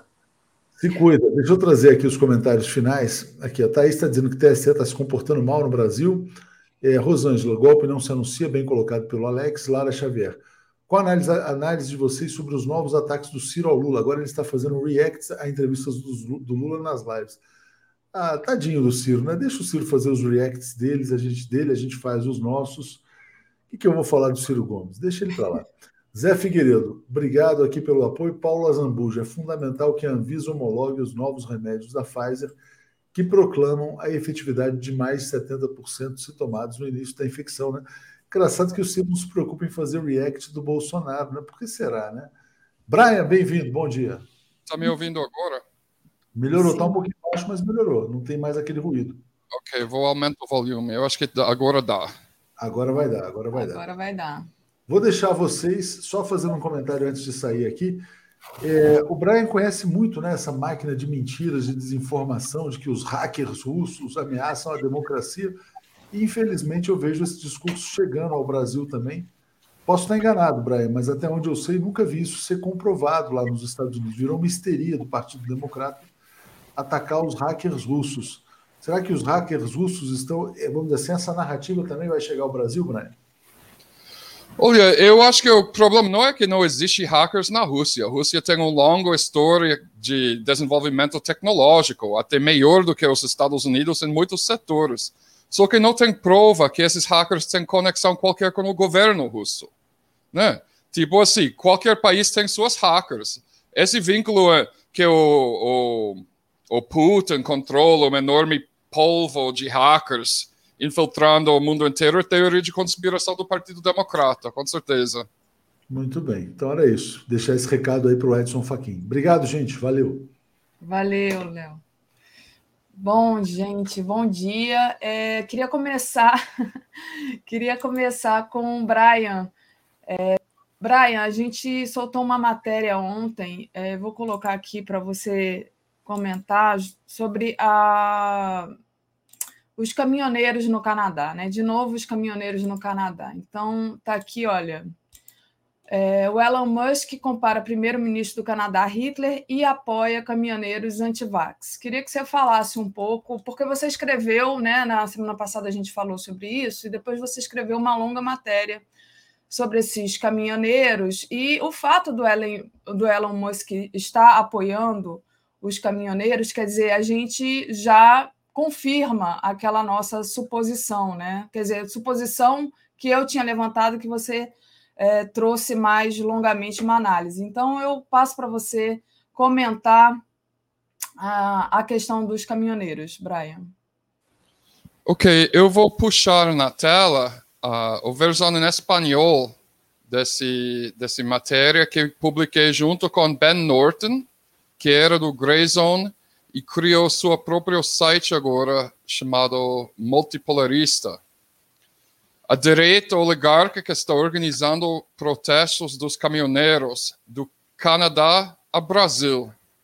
Ou seja, a gente veja esse fenômeno no Canadá como diretamente ligado em que aconteceu no dia 7 de setembro no Brasília por causa dos mesmos atores financiando e apoiando publicamente. Tem um conceito em inglês chamado astroturfing. Astroturfing, astroturf é grama sintético. Então, uma manifestação astroturf é uma manifestação financiada e coordenada pelos elites capitalistas, especificamente para aparecer como um movimento de base e às vezes ele construi em cima de algumas vindicações, né? Por exemplo, você pode ver como um monte de dinheiro escuro internacional entrou nos jornadas do junho de 2013 no Brasil, né? Ele começou acima de uma vindicação que eu acho que era legítima, que pessoas manifestando contra o aumento do preço do, do ônibus, uh, o preço do transporte é um problema, né? Uh, deve ser gratuito, como Luiz Erundino tentou fazer quando era prefeito do São Paulo, né? Mas construindo em cima disso, eles inundam com uh, dinheiro escuro e sequestram o objetivo da manifestação para avançar alguns interesses capitalistas. Esse esse programa de AstroTurf começou em 2009 com o chamado Tea Party, o Partido do Chá, que era um setor da outra direita dentro do Partido Republicano, nos Estados Unidos, atacando a agenda. E eles, eles um, conseguiu bloquear todos os elementos progressistas da agenda do Obama, que não era tão progressista assim. A gente viu que atrás desse movimento foi um, os irmãos Koch, que eles têm um rede enorme mundialmente de ONGs, de instituições de pesquisa, universidades, acadêmicos, jornalistas, para avançar a agenda deles, né? Então, não é só Elon Musk que sai apoiando publicamente essas manifestações dos chamados caminhoneiros em Canadá. É Ted Cruz, né, uh, que é, é a direita do Donald Trump. Donald Trump está apoiando. O, o head todo do Koch, né, uh, Charles Koch, uh, Elon Musk, Steve Bannon, Alex Jones, David Icke e agora Eduardo Bolsonaro. Agora, quem está publicamente contra essas manifestações? Todos os sindicatos dos caminhoneiros, o Conselho Nacional Canadense dos Tribos Indígenas, que é uma força política forte em Canadá, porque eles são muito mais proporcionalmente do que o Brasil. Partido Comunista Canadense está tudo contra. Então você precisa questionar. E, e, uh, e, a gente sabe também que mais de 5 milhões de dólares dos Estados Unidos uh, foi enviado para os coordenadores que não são caminhoneiros para fazer coisas como construir um palco em Ottawa, onde ele está manifestando, e contratar bandas de rock e tocar, uh, fornecer comida até alojamento para os manifestantes, né? E agora, com isso, a gente precisa ver quais são as raízes desse movimento anti-vax, porque também tem pessoas na esquerda dizendo que são da esquerda, dizendo, oh, mas é, esse, essas uh, pessoas manifestando contra a quarentena, eles representam uma legítima vindicação do classe trabalhador. Uh, você que está contra, está contra a classe trabalhadora, não sei o quê. A gente viu muito isso, né? Uh, sai de uma outra matéria essa semana. Eu vou tirar uh, esse negócio do, da tela agora. Mostrando as raízes do movimento anti-quarentena, anti-vax, anti-máscara. O raiz disso todo é Charles Koch, Koch né? do Industries Koch, a maior empresa privada do petróleo no mundo. ok? Em 2020, quando começou o Covid-19, alguns grupos econômicos, como McKinsey, começaram a mostrar os, os prejuízos econômicos que iria acontecer com as maiores empresas. E eles estimou que a maior afetado pelo uh, termo de quarentena seria a indústria de petróleo. Então, um ONG conectado com Koch, Americans for Prosperity, Americanos para Prosperidade, emitiu imediatamente uma declaração avisando ao público sobre os efeitos, uh, os prejuízos de um período de quarentena.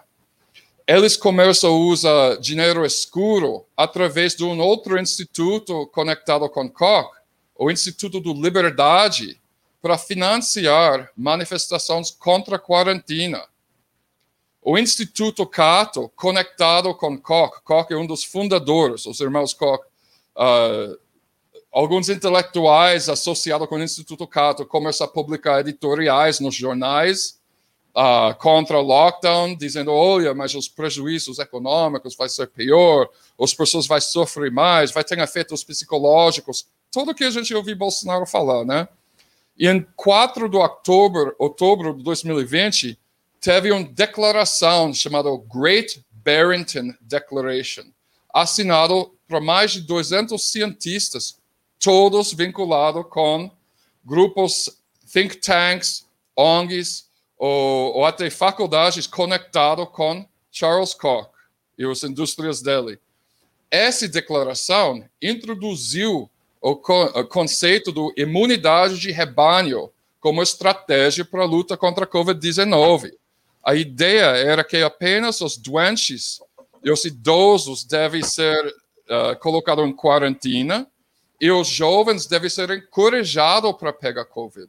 A, a comunidade científica inteira imediatamente rejeitou essa declaração como ridículo. Primeiro, pela razão óbvia, porque não tinha prova nenhuma que você só pega Covid-19 uma vez. Isso já foi comprovado. Bolsonaro já teve que cinco vezes, três vezes. Então, o conceito era absurdo. Só que nesse momento, elites conectado e amigo e alinhados do Koch, Steve Bannon, que é amigo do Charles Koch, eles uh, saem em apoio. Donald Trump, Boris Johnson e Jair Bolsonaro, todo começa a falar a favor da imunidade do rebanho, logo depois que sai dessa declaração, né?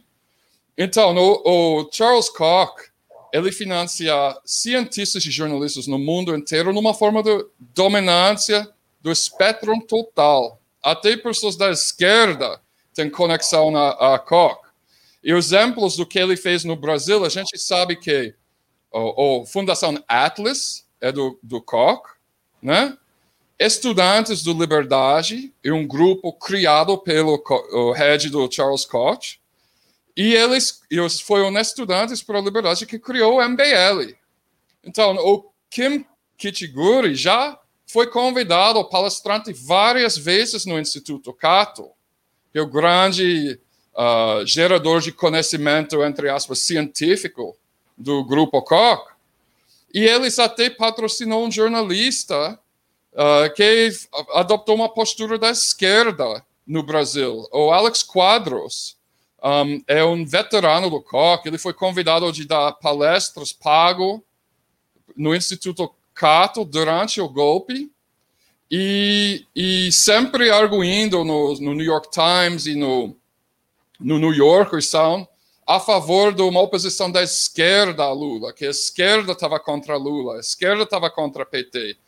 E uh, quando eu tinha meu debate do, com Glenn Greenwald, ele até colocou, citou uma matéria do Alex Quadros como um exemplo da oposição esquerda, do argumento da esquerda contra, contra Lula e PT.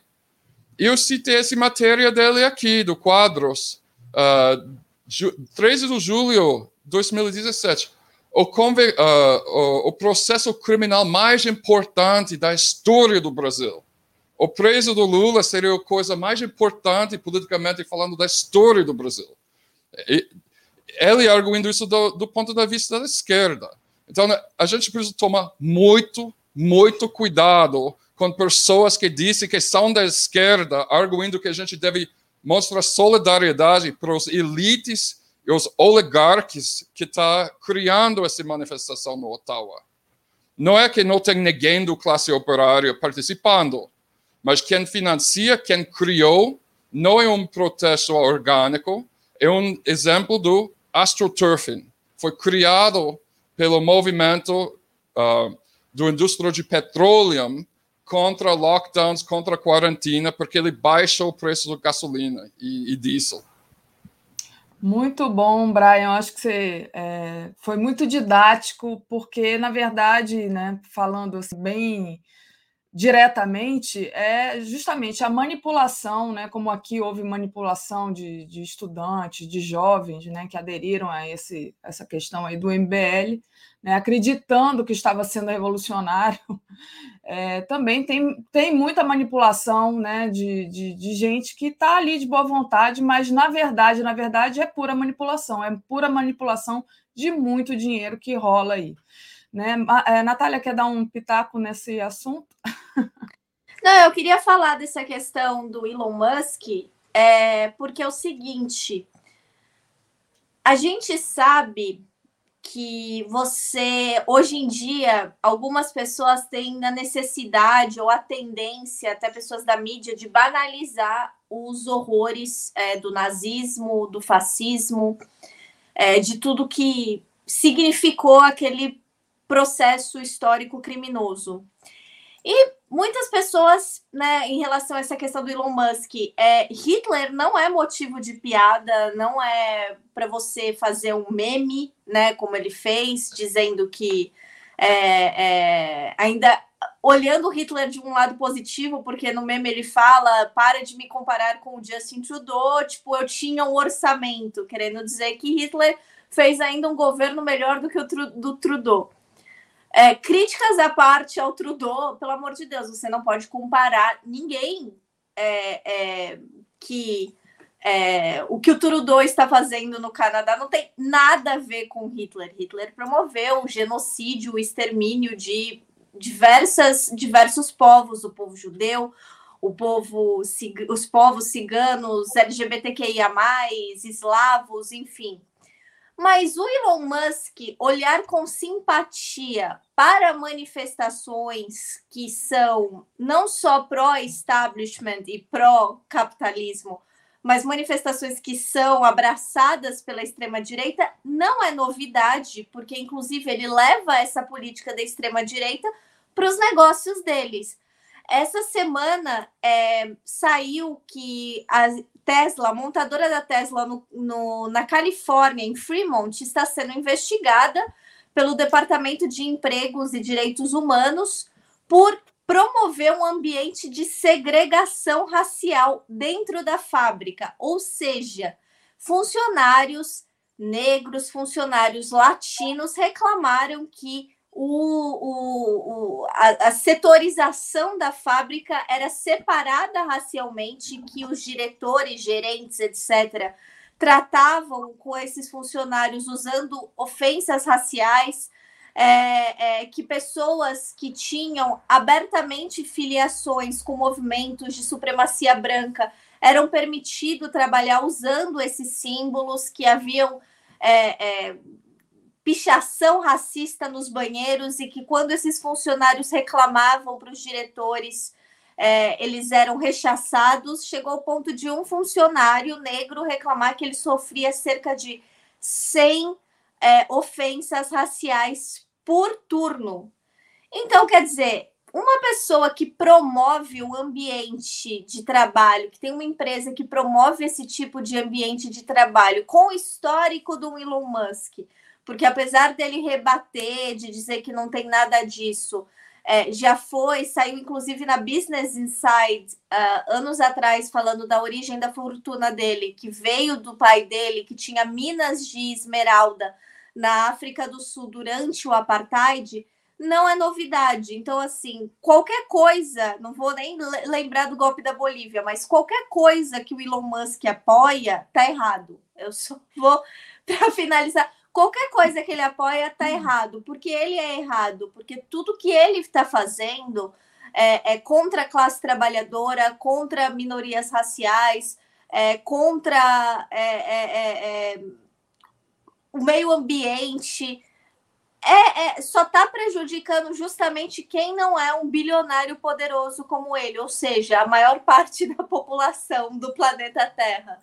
E ele vai continuar a fazer isso porque sempre vai ter a meia dúzia de tonto que vai bater palma, sempre vai ter os políticos que vão apoiá-lo, sempre vai, porque ele é rico, simplesmente isso, porque ele é rico, ele acha que ele pode fazer tudo porque ele é rico, e a gente precisa viver numa sociedade onde essas pessoas acreditem que tenham, no mínimo, vergonha do privilégio que elas têm num mundo tão desigual e com tanta gente morrendo por falta de cuidados básicos como a gente está vivendo atualmente, né?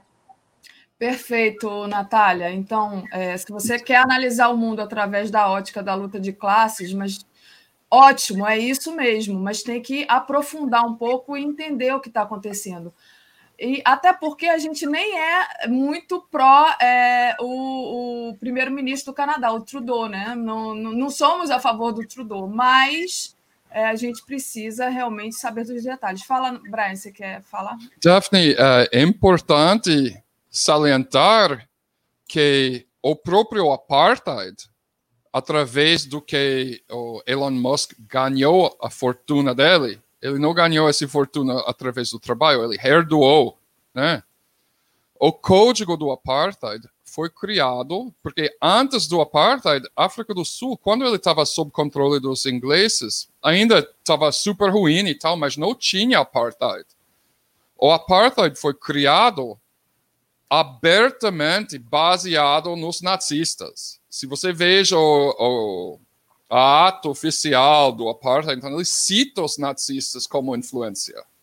Né? Então é irônico que um homem que ganhou toda a fortuna dele, ou, ou nasceu num berço do ouro, criado pelo um, um, código influenciado pelo nazista, vai ficar acusando o neoliberal como Trudeau de ser nazista. E outro ponto que a gente, eu e Ben Norton, desde que publiquemos essa matéria, a gente está sendo atacado direito pelo bots e, e outras personalidades no Twitter que está dizendo que porque a gente está falando essas coisas é porque a gente uh, apoia Trudeau. E então eu fiquei feliz que você uh, anotou que não, a gente não está apoiando o Trudeau. Ele é horrível. É horrível, é horrível. mas para dizer que ele é nazista é um exagero também, né?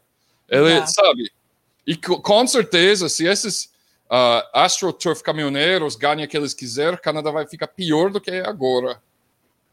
Muito bom. Daphne, é, é, só um comentário. Quem também está apoiando o Trudeau é o Eduardo Bolsonaro. O Trudeau não, as manifestações e dizendo que o Trudeau é autoritário, etc. É o Eduardo Bolsonaro, que inclusive falou que no socialismo é assim. E eu fiquei muito confusa, já que o Trudeau é literalmente líder do Partido Liberal, não é social liberal, é Partido Liberal. Ele nunca teve nenhum tipo de afiliação com nenhum movimento que tivesse socialismo no nome. Ele é militante, inclusive, do Partido Liberal no Canadá desde a adolescência por conta do pai dele, que né, foi primeiro-ministro também pelo Partido Liberal. Então, quer dizer, eu achei tão engraçado. Eu falei, mano, ele literalmente é líder do Partido Liberal e você tá chamando o cara de socialista. Eu fiquei assim, confusa nesse raciocínio é, complexo de estudos de espectro político promovido por Eduardo Bolsonaro em seu Twitter. Mas é assim, né, Natália? Se a gente está confuso, né? A gente olha quem é que está apo é, quem apoia é o, é o Elon Musk, o Eduardo Bolsonaro, então a gente está contra. Pronto, como você falou, é assim, a cartilha é essa para a gente não se confundir.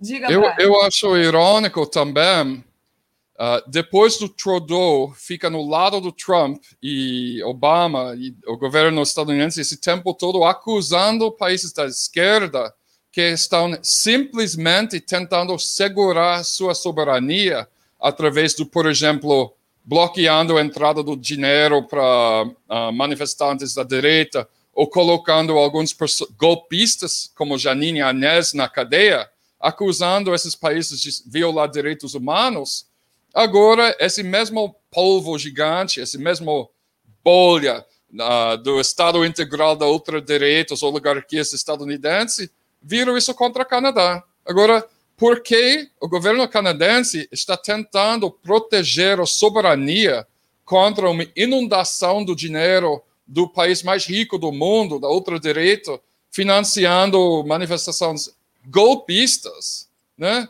Ele está sendo acusado de ser nazista, de ser reprimiador de direitos humanos, nem como ele faz contra fez por tantos anos contra Fidel Castro, contra Cuba, contra Nicarágua, né? Porque uh, Canadá está exercendo seu direito de bloquear os estadunidenses de fazer um golpe agora, né? independente do nível de ruindade do Trudeau, é uma questão de soberania nacional e está sendo reinventado, uh, re enquadrado até pelo algumas pessoas que dizem que são da esquerda agora, dizendo que ele está reprimindo uh, direitos humanos no Canadá porque ele não quis deixar uh, os bilionários do petróleo manda no país.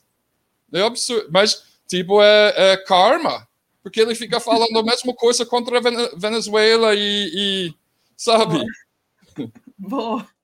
É karma para o Trudeau aguentar agora. Ele que quis ficar tão bem na fita né, com, as, com o pessoal dos direitos humanos, quando compôs ali o governo, governo completamente colorido, né, com mulheres, indianos, imigrantes, enfim. Ele quis ficar bem na fita, mas agora também está sendo enquadrado. É karma. Mas vocês Posso mudar de assunto, porque aí agora eu vou, vou, vou trazer o assunto da Natália, que é para falar justamente do deputado búlgaro, né, Natália? É, o deputado búlgaro que foi acusado de fazer saudação nazista no Europarlamento. Está na moda esse negócio de fazer saudação nazista? É, então, o tchauzinho da, da, do Hitler virou, assim, tendência. Mas isso, Daphne, agora falando sério, é, isso é, um motivo que a gente, tipo, é, tem falado é, e várias vezes, e há muitos anos, eu, pelo menos como profissional, estou com a minha consciência tranquila de que a extrema-direita está empoderada, está perdendo medo, que não é palhaçada, que não é, ah, é uma meia dúzia. Não, e não é só no Brasil, e não é só no Trump, é, nos Estados Unidos do Trump, não é só na, no Reino Unido do Boris Johnson. Não, isso é uma, um problema mundial. Nós estamos enfrentando é, é, novamente um momento em que esse tipo de verme não tem mais medo de mostrar a sua afiliação política, vamos dizer assim. Nesse episódio foi muito estranho, porque o que aconteceu? Esse deputado chamado Angel Zimbaki, ele é parlamentar da extrema-direita búlgara no Europarlamento, né, da, da União Europeia, e ele foi fazer um discurso indo contra a decisão do TJ europeu que disse que a União Europeia tinha o direito de bloquear fundos para países, no caso, nesse caso específico, a Hungria e a Polônia, por não estarem seguindo cartilhas dos membros. Ou seja, a União Europeia tem segurado certos fundos desses países por conta de ações desses governos de extrema direita, como, por exemplo, promover é, é, ódio ao imigrante, promover é, é família tradicional, é, segregação de LGBTQIA, retirada de direitos das mulheres, retirada de proteções a direitos humanos, retirada de, de, de leis em relação à é, é liberdade de imprensa. Então, a União Europeia, o Tribunal Europeu julgou que a União Europeia tinha o direito de segurar fundos de países membros que não seguissem o que eles consideram básico para que membros da União Europeia sigam. E aí o Angel ficou bravo com isso, fez um discurso falando, né? Viva Orbán, viva Duda, e terminou o discurso fazendo o, o, o tchauzinho nazista, vamos dizer assim. E, obviamente, isso causou um, um, um um rebuliço enorme dentro da União Europeia. O parla é, europarlamentares, inclusive de, de, partidos liberais, etc., estão pedindo é, sanções contra esse deputado. É, já estão pedindo a cassação desse deputado. Foi isso vai ser investigado, vai, vai passar o vídeo dele novamente de perícia. Eu publiquei esse vídeo na minha rede social. Você vê claramente que não foi sem querer, que não, era isso que ele estava querendo fazer, não, não, não teve nada a ver, não teve. É, é, porque a extrema-direita sempre faz isso. Vocês aí no Brasil, a gente vê com é, esses últimos acontecimentos que eles tentam deturpar, tentam falar que a gente que tem a mente é, suja, que a gente que tá vendo coisa demais, mas não, ele fez o gesto. Agora, é, não é surpreendente, visto que esse grupo eurocético do qual esse deputado faz parte na União Europeia é um grupo que engloba diversos é, partidos da extrema-direita, partidos que vêm de origens é, históricas, que têm ligações com esses movimentos nazifascistas. Então, assim, o que a gente pode ver dessa situação é: eles estão aí, eles estão fora né? Eles não estão com medo de se esconder. A gente tem que lutar contra isso, a gente não tem que ter medo também de esconder as nossas posições políticas, a gente não tem que ter medo de lutar para que essas pessoas é, voltem para o bueiro de, on, de onde elas saíram e nunca mais saiam de lá, porque é, tá muito difícil, tá muito assustador, mundialmente falando, essa ascensão do, do, do, do, de grupos neonazistas de supremacia branca no mundo. Muito bom, Natália. Diga, uh, É importante lembrar também que não é apenas uma brincadeira de dar esse, esse uh, símbolos nazistas em público, é apito de cachorro mandando, comunicando com os apoiadores os grupos neonazistas cresceu 280, 64% no Brasil desde Bolsonaro tomou posse. Ele está ameaçando de morte quase todos os vereadores e vereadoras afro, afro-brasileiros no Brasil. Os afro-brasileiros representando 56% da nossa população, não é uma minoria, né? E, e não é uma questão de liberdade de expressão, é, um, é uma questão de uh, uh, pregar para um grupo terrorista, porque o objetivo de nazismo não é. Eu vi pessoas comparando o nazismo com, por exemplo, violência policial brasileira. Violência policial brasileira é horrível, é, pode até chamar de um tipo de fascismo, mas não é nazismo, estrito senso, não é exatamente a mesma coisa, né? Qualquer coisa ruim não é nazismo. Nazismo é um, uma crença que acredita que deve exterminar todos um, negros, judeus, indígenas, gays, comunistas, sindicalistas, testemunho do Jeová, né? E, e, no mundo inteiro. E, e, te, e eles vêm uh, estrategizando isso, tipo, montando estratégia, uh, estocando armas. Não é um partido político assim. Então é importante eu até vejo a conexão entre o que aconteceu no Brasil com Monark e, e uh, no, no podcast e tal, e com esse acontecendo em, em Bulgária, porque é, é, esse pessoal está todo conectado internacionalmente. Então, está começando uma onda disso, eu acho. Vai ter outros agora. Ele está comunicando entre eles. Muito bom essa, essa imagem que você traz da onda, né? Fala, Natália. Desculpa. É, só também outro comentário em relação a isso é lembrar que o Bolsonaro, ontem, no, na reunião que ele teve com o Orbán, ele repetiu mais uma vez o Deus, Pátria e Família, né? O lema dos integralistas, né? Grupo fascista brasileiro, no qual ele já havia sido repreendido por fazer isso ano passado. Ele é, assinou um documento oficial, um comunicado oficial da presidência, é, usando esse mesmo lema. E ele repetiu isso ontem quando ele foi falar das similaridades que ele e Orbán têm no governo deles. E realmente é, são muitas similaridades, claro, com suas especificações socioculturais, mas é, o, o grosso tá lá, né? Que é, é, é, uma coisa que o Brian falou, que também é importante lembrar, que ele falou dessa ameaça aos vereadores, né? do, dos políticos brasileiros é, é, negros, também aos políticos brasileiros que são LGBTQIA, é, a Beni Brioli, vereadora do PSOL de Niterói, que recebe diversas ameaças de morte toda semana, tipo, normalizou as ameaças que ela recebe. É, é, assim como outras é, é vereadoras, a Yara Carolina, eu estava uma vez com ela no Giro das Onze, ela estava contando das ameaças que ela recebe em São Paulo. Então, quer dizer, é, a gente está normalizando que grupos específicos de pessoas se sintam ameaçados, que você tenha medo de você ser você. E isso não é aceitável. Por que, que a gente está normalizando isso? Porque, ao mesmo tempo, e aí é uma crítica que muitas vezes é, as pessoas fazem ao, mes- ao meu trabalho, falando: Ah, Natália, porque você não dialoga, porque você é, é, muito radical na, nas suas análises.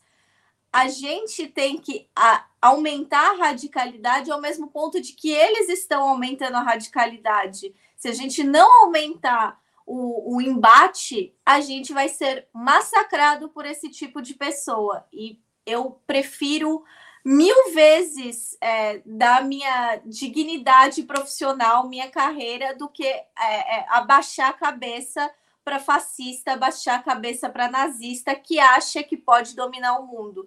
Eles estão redondamente enganados, eles não são a maioria. A gente é a maioria e a gente tem que começar a agir como a maioria e não, tipo, é, é passar pano, abaixar a cabeça ou fingir que não tem nada acontecendo. Tem muita coisa acontecendo, tem muita gente com medo, tem muita gente morrendo por causa desse tipo de pessoa. Então é inaceitável que é, esse tipo de situação continue acontecendo e tanta gente olhando para isso com passividade. Muito bom, Natália. Eu acho que você disse tudo agora. Não dá para normalizar, né? não dá para achar normal esse discurso em nome de defender uma liberdade de expressão. Ontem eu gostei muito do que disse a Márcia Tibur. Ela disse que, mais ou menos assim, não dá para defender que existe um partido nazista sem concordar com o nazismo no mundo. Então, é isso, gente. Né? Eu achei perfeito o que ela falou, foi bem didático. Deixa eu trazer aqui os comentários dos nossos internautas, né? Pedindo já para o pessoal deixar o like, compartilhar a live, muito importante também fazer isso. Quem puder, é, faça uma assinatura solidária em brasil247.com barra apoio. É, a Thaís Neves diz: não é tchau, é saudação nazista, nome aos bois. É exatamente isso. Não dá para achar isso normal. Kazumi Munakata, indicação de leitura, Irmãos Koch, Think Tanks e Coletivos Juvenis, atuação da Rede Libertariana sobre Educação, editora Almedina de Carolina Riger, acho que é assim que se pronuncia. Pronuncia. A Thaís Neves diz também, bom, bom, gente, aprendo muito com o Brian, cada vez mais me convenço que o capeta é a grana. A maioria é muito amoral, sem coração, é verdade. Ali Oliveira diz: esquerda da esquerda, a esquerda da esquerda ajudou a fundar o PT e Lula. É, exatamente, né? Então, assim, tomar muito cuidado, né?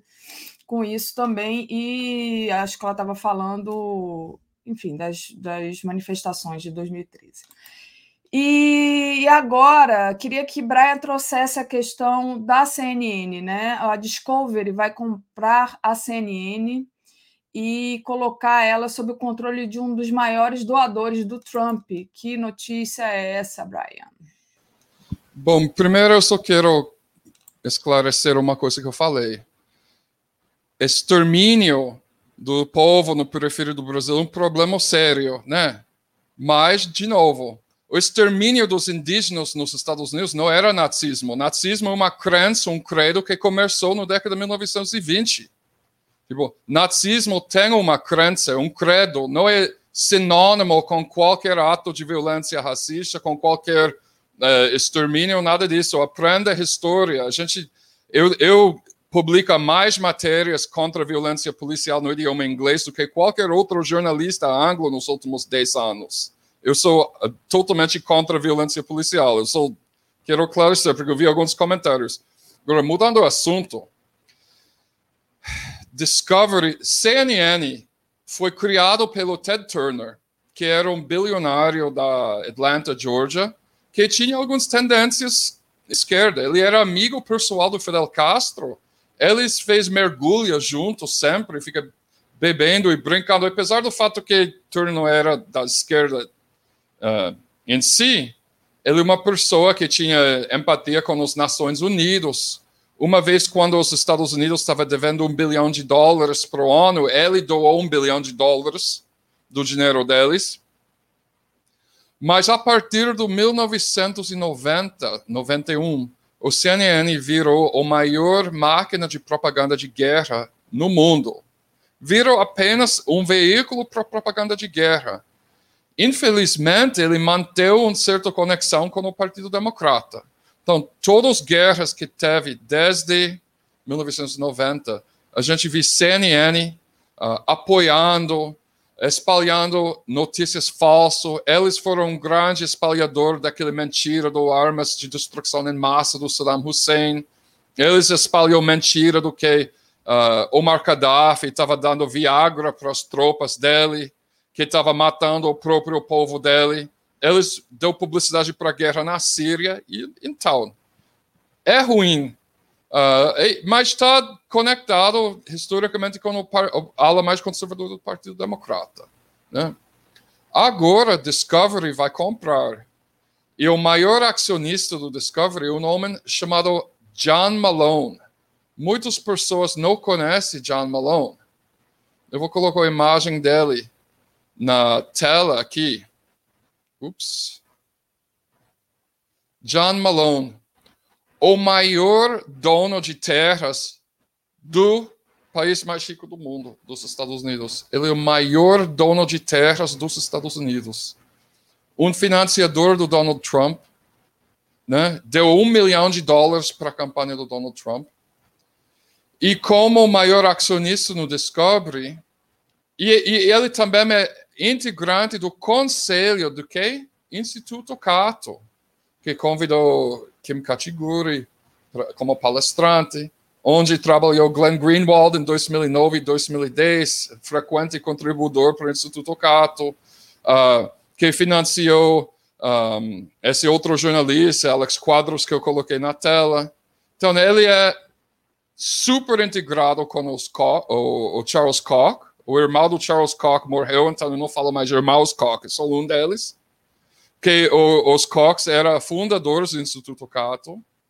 Então a gente vai ver agora, provavelmente, o CNN fica mais ideologicamente alinhado com Fox, ou seja, ele vai continuar com a propaganda da guerra, que o Fox também é um, um dos maiores espalhadores da propaganda da guerra, mas vai começar também a arguir a favor de eliminação a direito do ensino público, uh, universalidade do ensino público para privatizar o sistema de educação, vai querer deregularizar toda a indústria de agrotóxico, todas aquelas pautas libertárias.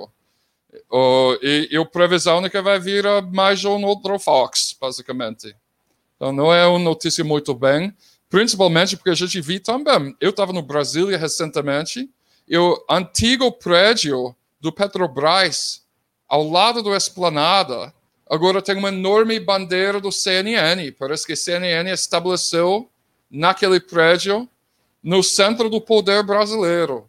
Então vai continuar a ser um ator, vai ficar como um ator crescente, crescente no político brasileiro também, infelizmente. Então eu acho que é uma notícia ruim. Ah, esses 1% aí que dominam o mundo, né, que tem todo esse dinheiro para manipular, né? Você vê que está todo mundo interligado. É, deixa eu agradecer aqui aos superchats e passar para vocês é, se despedirem do nosso público. Já estou aqui com o David Bacelar é, na espera. O Soraya Borges mandou aqui um coração, obrigada, Soraya. Thaís Neves aplaudiu a Natália aqui com vários é, várias mãozinhas e uma rosa. Obrigada, Thaís. Ela diz também: grupos nazistas apoiados pelos militares. Isso é uma barbaridade. Nós pagamos fortunas para esses milicos fazerem esse papel. Acorda, Brasil. O Ju Izeco diz: esse povo do esgoto é, fala atrocidades porque sabem que serão pautados e receberão notoriedade, mesmo negativa. Quack. Está fazendo aqui uma crítica. Então, vou passar. Deixa eu ver, acho que eu tenho um outro superchat aqui. Deixa eu pescar aqui, não, já, já li todos. Então, vou passar para a Natália falar um pouco do que, que vai rolar hoje no Veias Abertas e depois para o Brian se despedir. Fala, Natália. Bom, como Roberto Silva, lembrando aqui todo mundo, depois do Bom Dia 247 tem o Veias Abertas hoje, eu e o Hugo Albuquerque, a gente vai falar de uma situação muito séria que está acontecendo no Peru, que é o governo peruano está denunciando, né, a esquerda peruana, o Peru Livre, setores da esquerda peruana, de que ONGs internacionais estão financiando a oposição peruana para tentar derrubar o governo do Pedro Castilho, que é um governo que está dando o que falar, isso a gente vai discutir com mais afinco no programa, né, com essas movimentações ao centro, à direita, mas enfim, forças internacionais estão justamente trabalhando para derrubar o presidente peruano recém-eleito. Então, isso é muito sério. Inclusive, existe evidência, já vou dar um spoiler aqui, de que uma ONG que eles denunciaram, uma ONG alemã que estaria financiando é, a oposição peruana, era uma ONG que no Brasil trabalhava juntinho com o gabinete do Onyx Lorenzoni. Então, assim, olha o nível. Então, 10 horas da manhã, aqui ao vivo, eu e o Hugo no Veias Abertas falando sobre as ONGs internacionais no Peru. Imperdível. Brian, você. Ah, eu passei os últimos dois dias em Araraquara fazendo reportagem para a Telesur. Eu gostaria de agradecer à prefeitura, a vereadora Tainara, Edinho, e a secretária de Saúde, Eliana, para o apoio nas reportagens que vai lançar semana que vem. Um abraço, bom sexta-feira para todo mundo. Obrigada, Brian Natália. A Leila Matos diz que as análises que ela mais gosta é de vocês. Então, valeu, gente. Obrigada. É, pessoal, vou trazer aqui o David Bacelar. Bom dia, David. Tudo bem? Opa! Bem, bom dia, Daphne. Eu estava aqui sem o som. Bom dia para você, bom dia para todos e todas que estão aqui conosco nesse Bom Dia 247, nesse sexto especial de hoje. Gente, é especial mesmo. Sextou. Hoje é aniversário do David, então parabéns, David. Muitas felicidades, muita saúde. Tudo de bom, né? Nosso, nossa liderança aqui sindicalista. Então, gente, aniversário do David. Daqui a pouco vai começar a chover mensagem aqui de feliz aniversário para você, mas espero que depois que você acabar aqui sua função, você tenha um ótimo dia e comemore bastante seu aniversário. É, enfim, Obrigado, Davi. Obrigado. David, vamos lá. É, queria falar com você sobre Lula, né? Vamos falar de coisa boa. Lula disse assim: olha, abre aspas, vamos abrasileirar o preço da gasolina. Olha só o Lula falando em abrasileirar o preço da gasolina. E por que Lula fala disso, né? Obviamente que ele está se referindo aí ao preço do petróleo atrelado ao dólar. Então, é, foi uma entrevista que ele deu, né? É uma rádio é, Rádio Progresso de Cariri, no Ceará, né, onde ele voltou a garantir que, se voltar presidente da República, vai mudar a política de preços da Petrobras.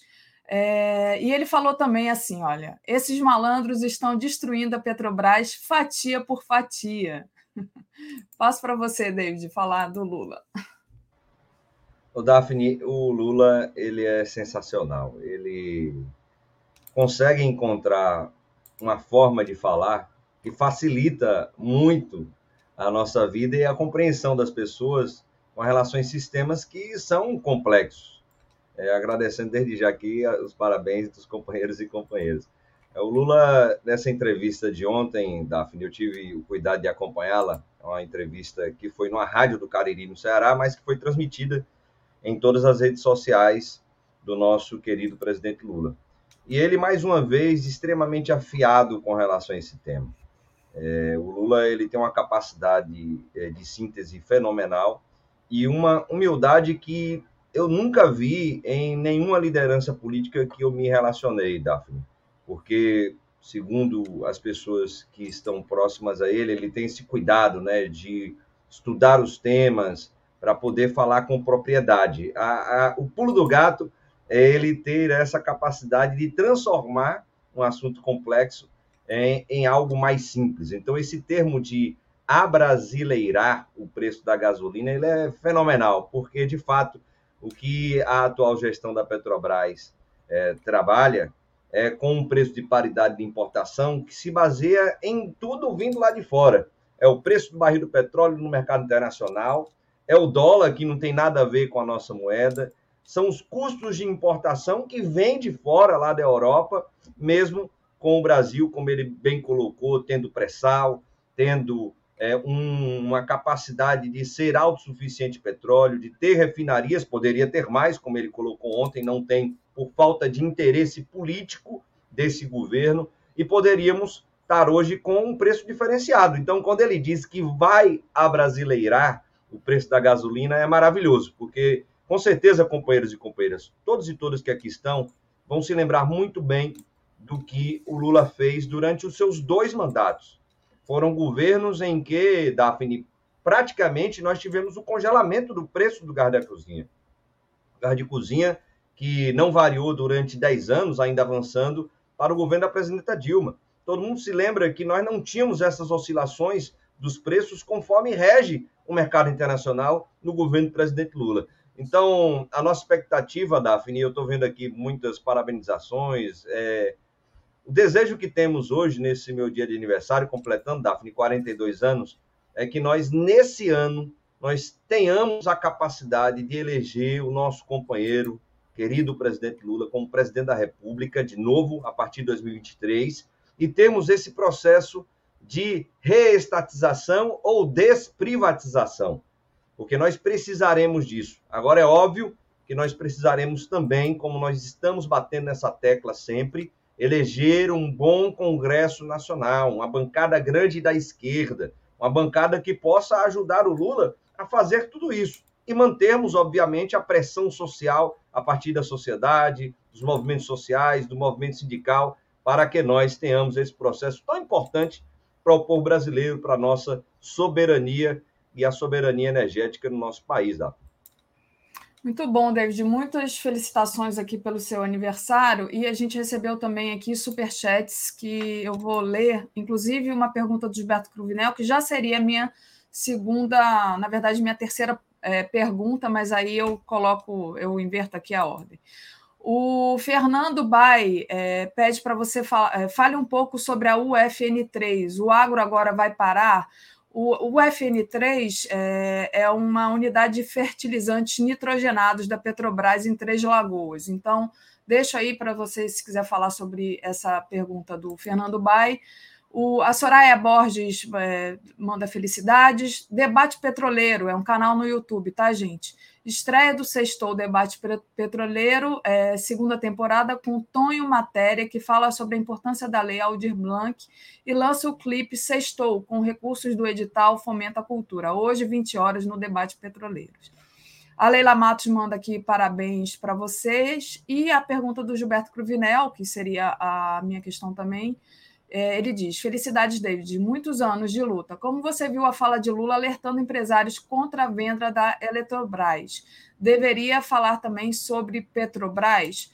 O presidente Lula ele disse é, contra a privatização da Eletrobras, né, que o governo Jair Bolsonaro tentou é, vender abaixo do seu valor é, real. Essa questão da Eletrobras é notícia dessa semana, né? O TCU aprovou a venda com um valor baixíssimo.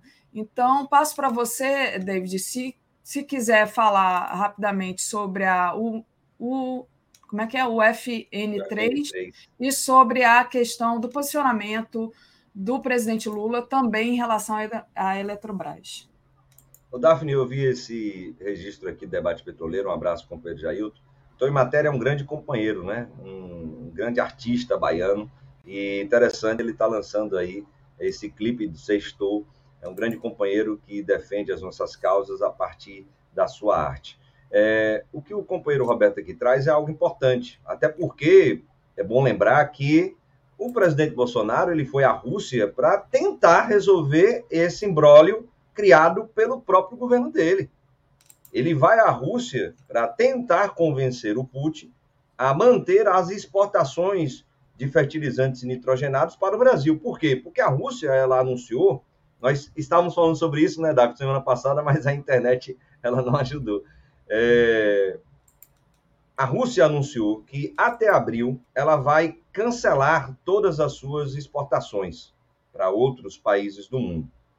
Se isso ocorre no Brasil, nós temos é, uma insegurança alimentar estabelecida, além dos prejuízos é, meteóricos, né, bilionários para o agro, que não tem nada de pop, que não tem nada é, de próximo da população. E atinge também a agricultura familiar, que depende de alguns fertilizantes desses.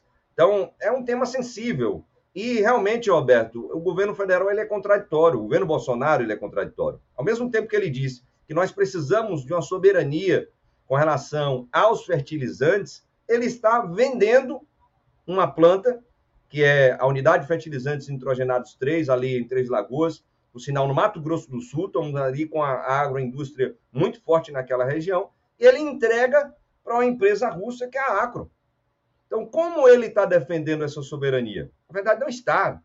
A soberania alimentar brasileira está sob sério risco e ataque, porque depende quase que totalmente hoje de fertilizantes importados de outros países. E não só foi isso, né, Daphne? Eles acabaram de fechar essa negociação de entrega a preço de banana de uma fábrica que poderia ter sido concluída pelo governo federal, porque ela estava com mais de 85% da sua obra avançada, era apenas terminar a obra, e aquela planta sozinha, ela é gigantesca, nós eliminaríamos 40% da importação de fertilizantes de outros países, mas não entrega para uma empresa russa. A mesma coisa fez com as fábricas de fertilizantes nitrogenados da Bahia e Sergipe, que hoje, pasmem, estão exportando nitrogenados. Porque para eles vale quem paga mais.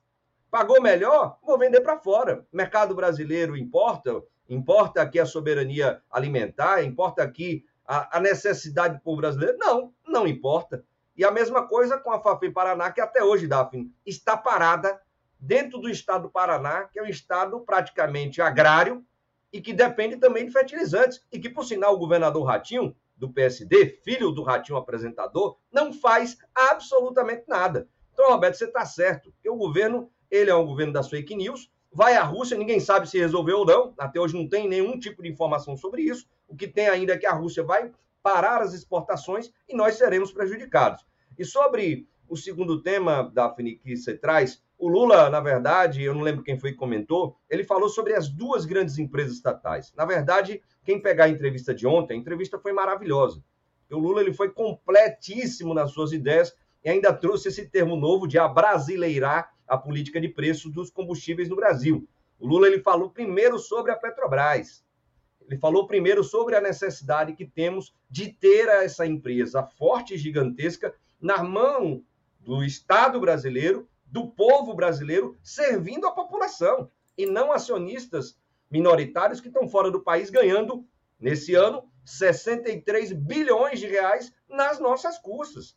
E depois ele avança, Daphne, é verdade, para o tema da Eletrobras. Que triste nós vemos os ministros, não sei porque chama de ministro, mas é ministro, né? Lá do Tribunal de Contas da União, que aprovaram a venda, apesar das irregularidades que foram constatadas e que foram denunciadas não somente pelo Ministério Público, mas por outros ministros. Três ministros disseram que aquela venda era ilegal, inconstitucional e que tinha irregularidades. O que é irregularidade, meu companheiro e companheira? É roubalheira, é picaretagem de bilhões de dólares para entregar a empresas transnacionais. E quem vai pagar a conta, mais uma vez, é o povo que paga a energia já cara e que pagará ainda mais caro caso a, a Eletrobras ela venha a ser privatizada. E o Lula deu um recado claro, explícito ao mercado, Daphne. Não tenho medo do mercado. Se o mercado quer aqui investir em capital produtivo, venha. Agora, se o mercado quer aqui levar a preço de banana o que nós construímos, o que o povo brasileiro construiu, não. Ainda avançou. Nós iremos reverter essas privatizações. E essa é a nossa expectativa, Daphne, com o nosso querido presidente Luiz Inácio Lula da Silva. Muito bom, né? Lembrando aqui a frase direitinho que o Lula falou: é não vou pedir voto ao mercado, vou pedir ao povo. O mercado vai me agradecer. Então, foi muito bom essa entrevista mesmo, David, muito bem lembrado. Muitas, muitas mensagens ainda aqui de aniversário para você, né, do nosso público aqui no chat comum, e a gente tem mais outros superchats aqui para agradecer também, David. E já passo para você da, falar sua, sua palavra de despedida. O Kaique diz que parabéns, David. Fui a madre em 3 de dezembro, graças a você. Maria Serena Pereira, felicidades, David, que haja muita força para lutar. Paulo Dornelles mandou uma contribuição aqui para gente, sem mensagem. A Júnia Lage, de Coguerra. Parabéns, David. Espero que seja ministro do Lula. Aí, David. Aí, Lula.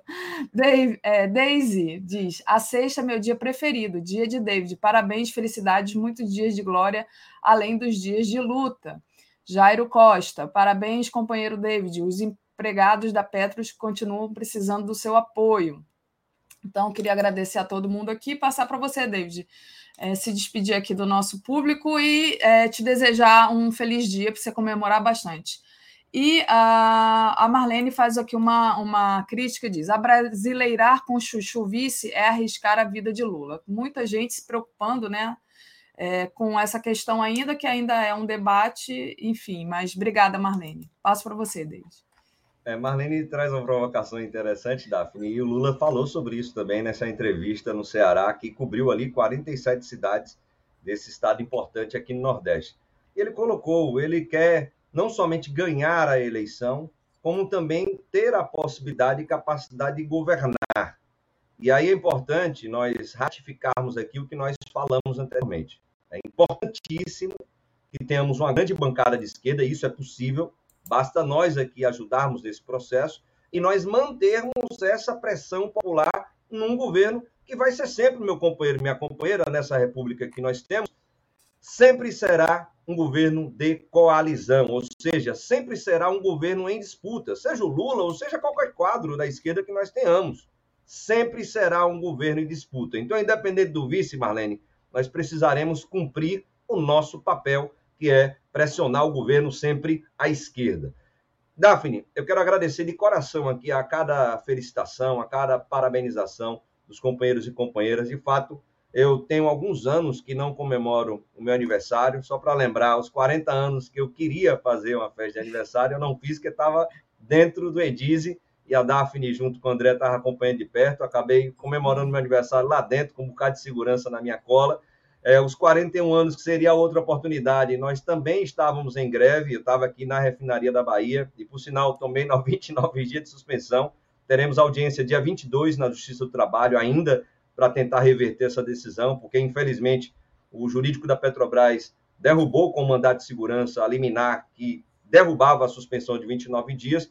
Então, nesse ano, eu decidi fazer aqui é uma festinha junto com alguns amigos, muito mais próximos à família, é, sem muita coisa, porque estamos na pandemia, estamos é, aqui cobrando que as pessoas cheguem todas vacinadas, com as suas três doses ou duas doses, para que nós não estejamos nos expondo. Então, o maior presente, como aqui disse, que nós receberemos esse ano, meu companheiro e minha companheira, é nós termos mais uma vez um governo que faça o povo brasileiro feliz, dando oportunidades com emprego, com renda, com moradia, com alimentação, com educação. É isso que nós precisamos. E, sem dúvida alguma, as empresas públicas estatais são fundamentais para todo e qualquer governo que queira criar um bem-estar social no nosso país ou avançar num processo de redistribuição de renda, tributando aí os mais ricos e dando benefícios e políticas públicas para os mais pobres. Muito obrigado, Daphne, de coração,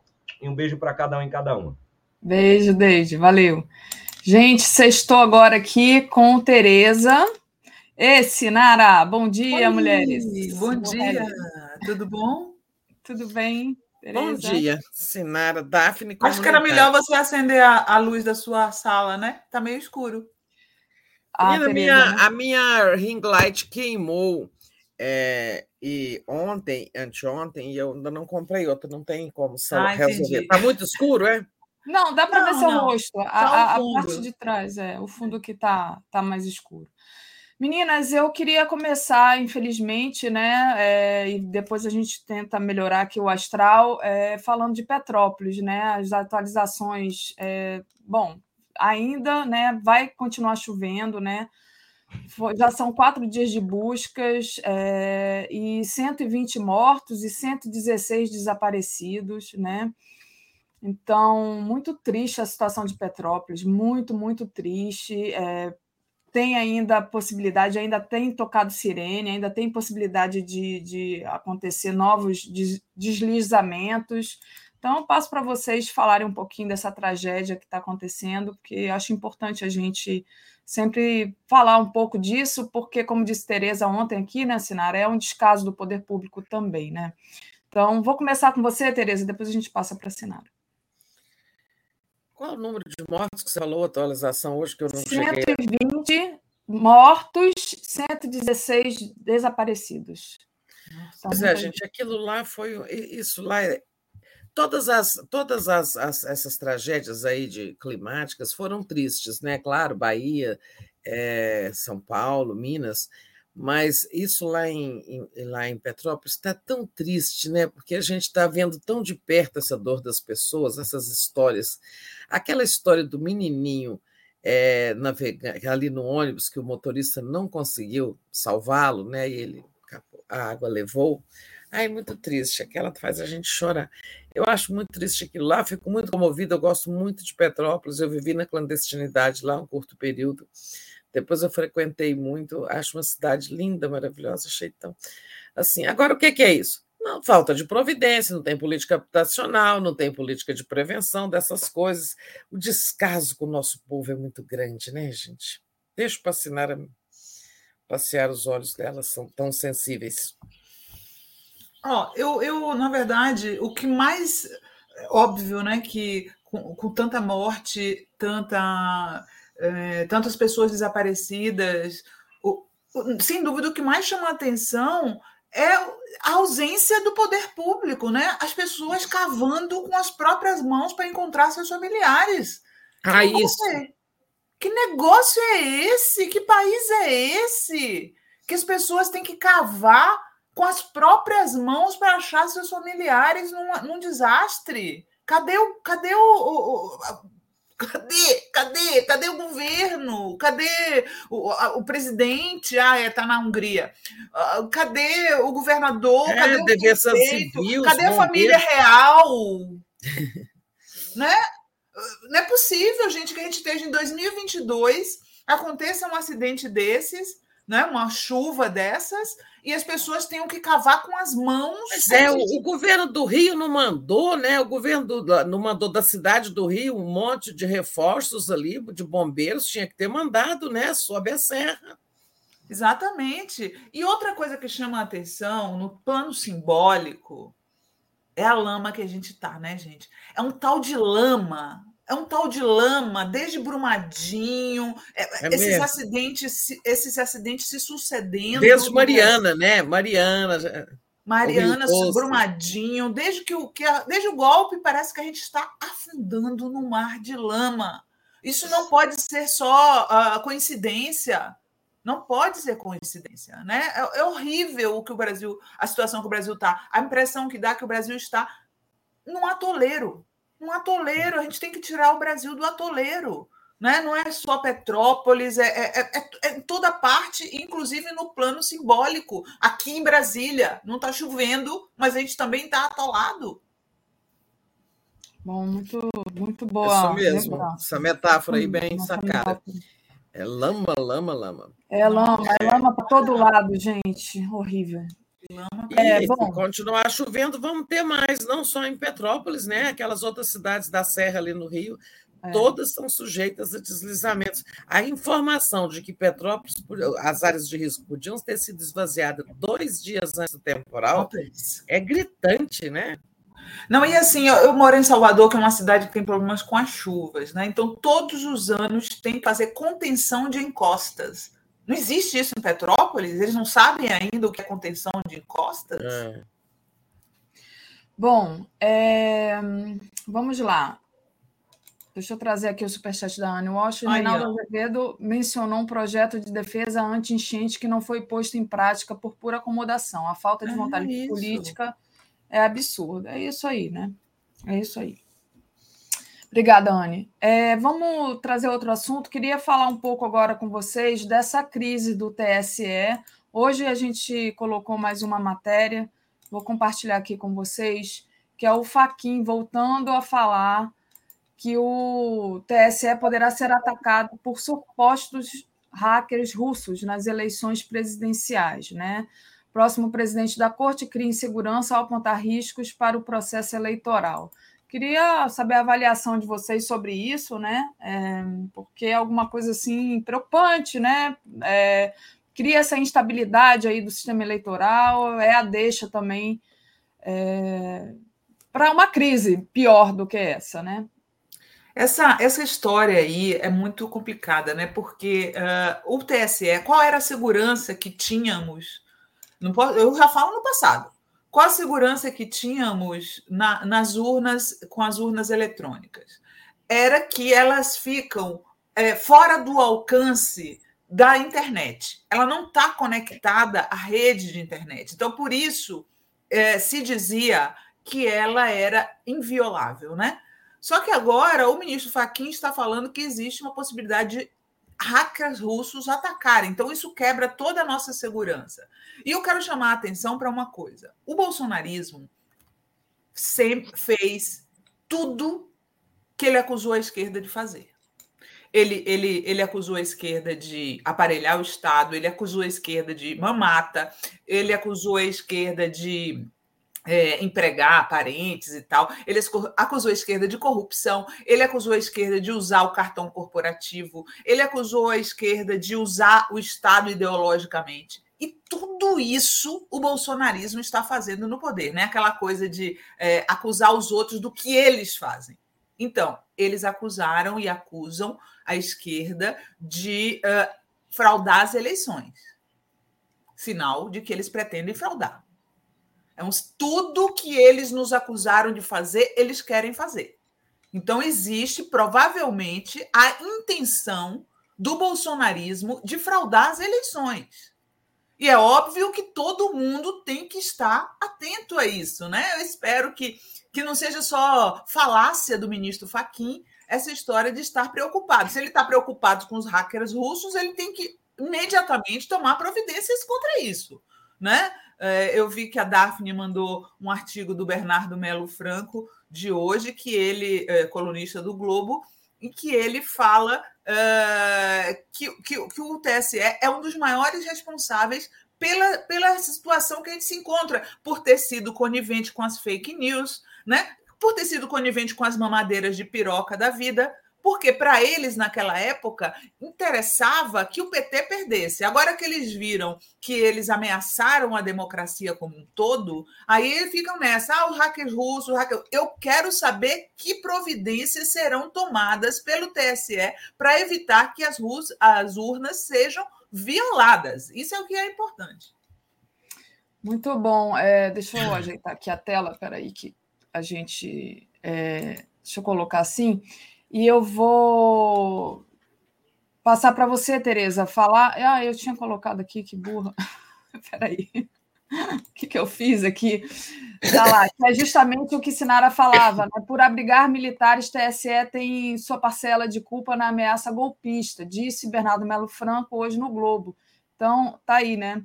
Ele fez esse artigo no jornal Globo que aparece hoje. Mas passo para você, Tereza, fazer sua análise aí. Me... Olha, eu, eu quase sempre concordo com o Bernardo. Foi meu colega muitos anos é, no Globo, mas eu. É, esse, essa coisa eu não concordo bem, não, sabe? Eu acho que tem que separar duas coisas. Né? É, o TSE, primeiro, eu acho que o TSE está fazendo é, um esforço tecnológico melhor possível que ele pode né, para conter isso aí. Tanto que já em 2018, é, o, o ataque da véspera da eleição é que deu origem a esse inquérito, né, é, que foi vazado pelo Bolsonaro, né, né, é o inquérito do TSE sobre o ataque hacker da véspera da eleição de 2018. E eles não conseguiram, esses hackers fracassaram nessa tentativa. É, aliás, esse inquérito né, gerou a conclusão né, de, da Polícia Federal de que o presidente cometeu crime. Né? E, no entanto, ontem à noite, o ministro, o Procurador-Geral da República, pediu o arquivamento desse inquérito. Né?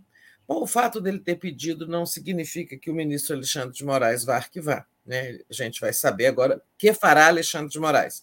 Então, houve o ataque hacker, não teve êxito, o TSE abriu um inquérito, o Bolsonaro, para dizer, fortalecer seu discurso, sua narrativa de que as urnas são vulneráveis, vazou esse inquérito, expondo o sistema, né? Aí houve um inquérito, ele foi acusado de crime, a conclusão do inquérito é de que houve crime, e o procurador-geral manda, manda arquivar, diz que não houve crime nenhum. Né? Isso só para trazer o Aras sempre para a nossa conversa, porque o Aras está passando de todos os limites no seu, na sua prevaricação, né? No, deixando de cumprir suas obrigações. Mas, voltando lá ao TSE, é, o Bernardo Melo Franco ele cita aí dois casos e que são diferentes. Num eu concordo, né? É, foi quando a, a, o, o, ministro Barroso, diante da grita do Bolsonaro, dos seus seguidores de fraude, ele criou uma comissão de transparência eleitoral, chamou pessoas de vários segmentos da sociedade civil e do Estado, né? e inclusive as Forças Armadas, que mandassem um representante, e as Forças Armadas mandaram o general Eber. Né? É, e o general Eber, é, ele é diretor da área cibernética, lá do Ministério da Defesa e tal. Ali houve ingenuidade, sim, né? É, de que um indicado do general Braga Neto estivesse ali para colaborar com o TSE. Ficou claro que não. General Eber, o que, que ele fez? Ele apresentou essa lista de perguntas técnicas, tudo bem, estava no seu direito de fazer as perguntas técnicas, né? tinha dúvidas. Só que o Bolsonaro né, botou isso no caldeirão de feiticeiro dele, de distorção e tal, e já disse: Forças Armadas apontam várias falhas, vários furos, não sei o quê, e o TSE não responde, aquela histeria toda de duas semanas atrás. Né? Anteontem, o TSE divulgou as perguntas e as respostas, né? E o Bolsonaro disse o quê? É, os próximos passos serão dados pelas Forças Armadas. Elas agora serão as fiadoras da lisura das eleições. Isso é de uma gravidade, né? Isso é a volta do golpismo, né? Em toda a sua extensão setembrina, né? Só que agora com outras vestimentas. Setembro é o seguinte: fazemos uma grande manifestação invadimos o Supremo, chamamos o Exército para garantir a ordem e a lei, sei lá, e fechamos os poderes. É o plano golpista que não deu certo. Mas ele se baseava em mobilização popular e intervenção armada. Né? Não deu. É, agora é um plano golpista à la Trump, né? Está claro, claríssimo para quem tinha dúvida de que o Bolsonaro vai tentar virar a mesa, né? Em algum momento ou mais cedo, antes da eleição, uhum. como alguns acham, ou logo depois, como preferem ou, ou acham outros, ou, ou, logo na apuração, dizendo tá errado, teve fraude, tal e tal. Tá claro. Agora, não dá para a gente ter mais dúvida. Né? Não tem lugar nenhum na Constituição que está dizendo que Forças Armadas são guardiãs da eleição, ou são, como é que ele disse, avalistas da eleição, zeladoras pelo, pela lisura de pleito. Não tem nada disso. Quem cuida disso é a própria Justiça Eleitoral, acima dela tem o Supremo, tem a sociedade civil e todas as suas instituições, e inclusive teremos observadores internacionais no pleito, como sempre tivemos. Eu quero espirrar, vocês falam qualquer coisa. Sinara, Bolsonaro e pretensões de golpe. Não, já retomei, deixa eu concluir. Tá, então, foi um espirrinho, foi um espirrinho rápido. Mas então, é, só para falar, eu concordo com isso. Essa indicação do general Weber para a comissão foi é, ingenuidade. Agora, o convite ao general Azevedo e Silva que o Bolsonaro demitiu do Ministério da Defesa para poder colocar comandantes militares de sua escolha, é, essa eu acho que é diferente. Ela tinha uma outra intenção, ela tinha também a intenção de criar um anteparo, né? É, o, o, um general prestigiado no Exército é, e que está de acordo com o sistema, fez ontem uma defesa é, enfática da, da, da, segurança do nosso sistema eleitoral, é, diz ter, conhecer e, e, respeitar, em suma, trombou aí com todo o discurso do Bolsonaro, é, lembrou que o Bolsonaro foi eleito com esse, com esse sistema aí, né? E não achou que tinha fraude. Bom, ele achou, ele fez de conta, né? Lá em 2018, que ele podia ter ganhado no primeiro turno e tal. Mas o, o general Azevedo Silva não. É, eu achei lamentável que ele tenha desistido, porque a presença dele no cargo é, seria boa para nós, nós, campo democrático, né?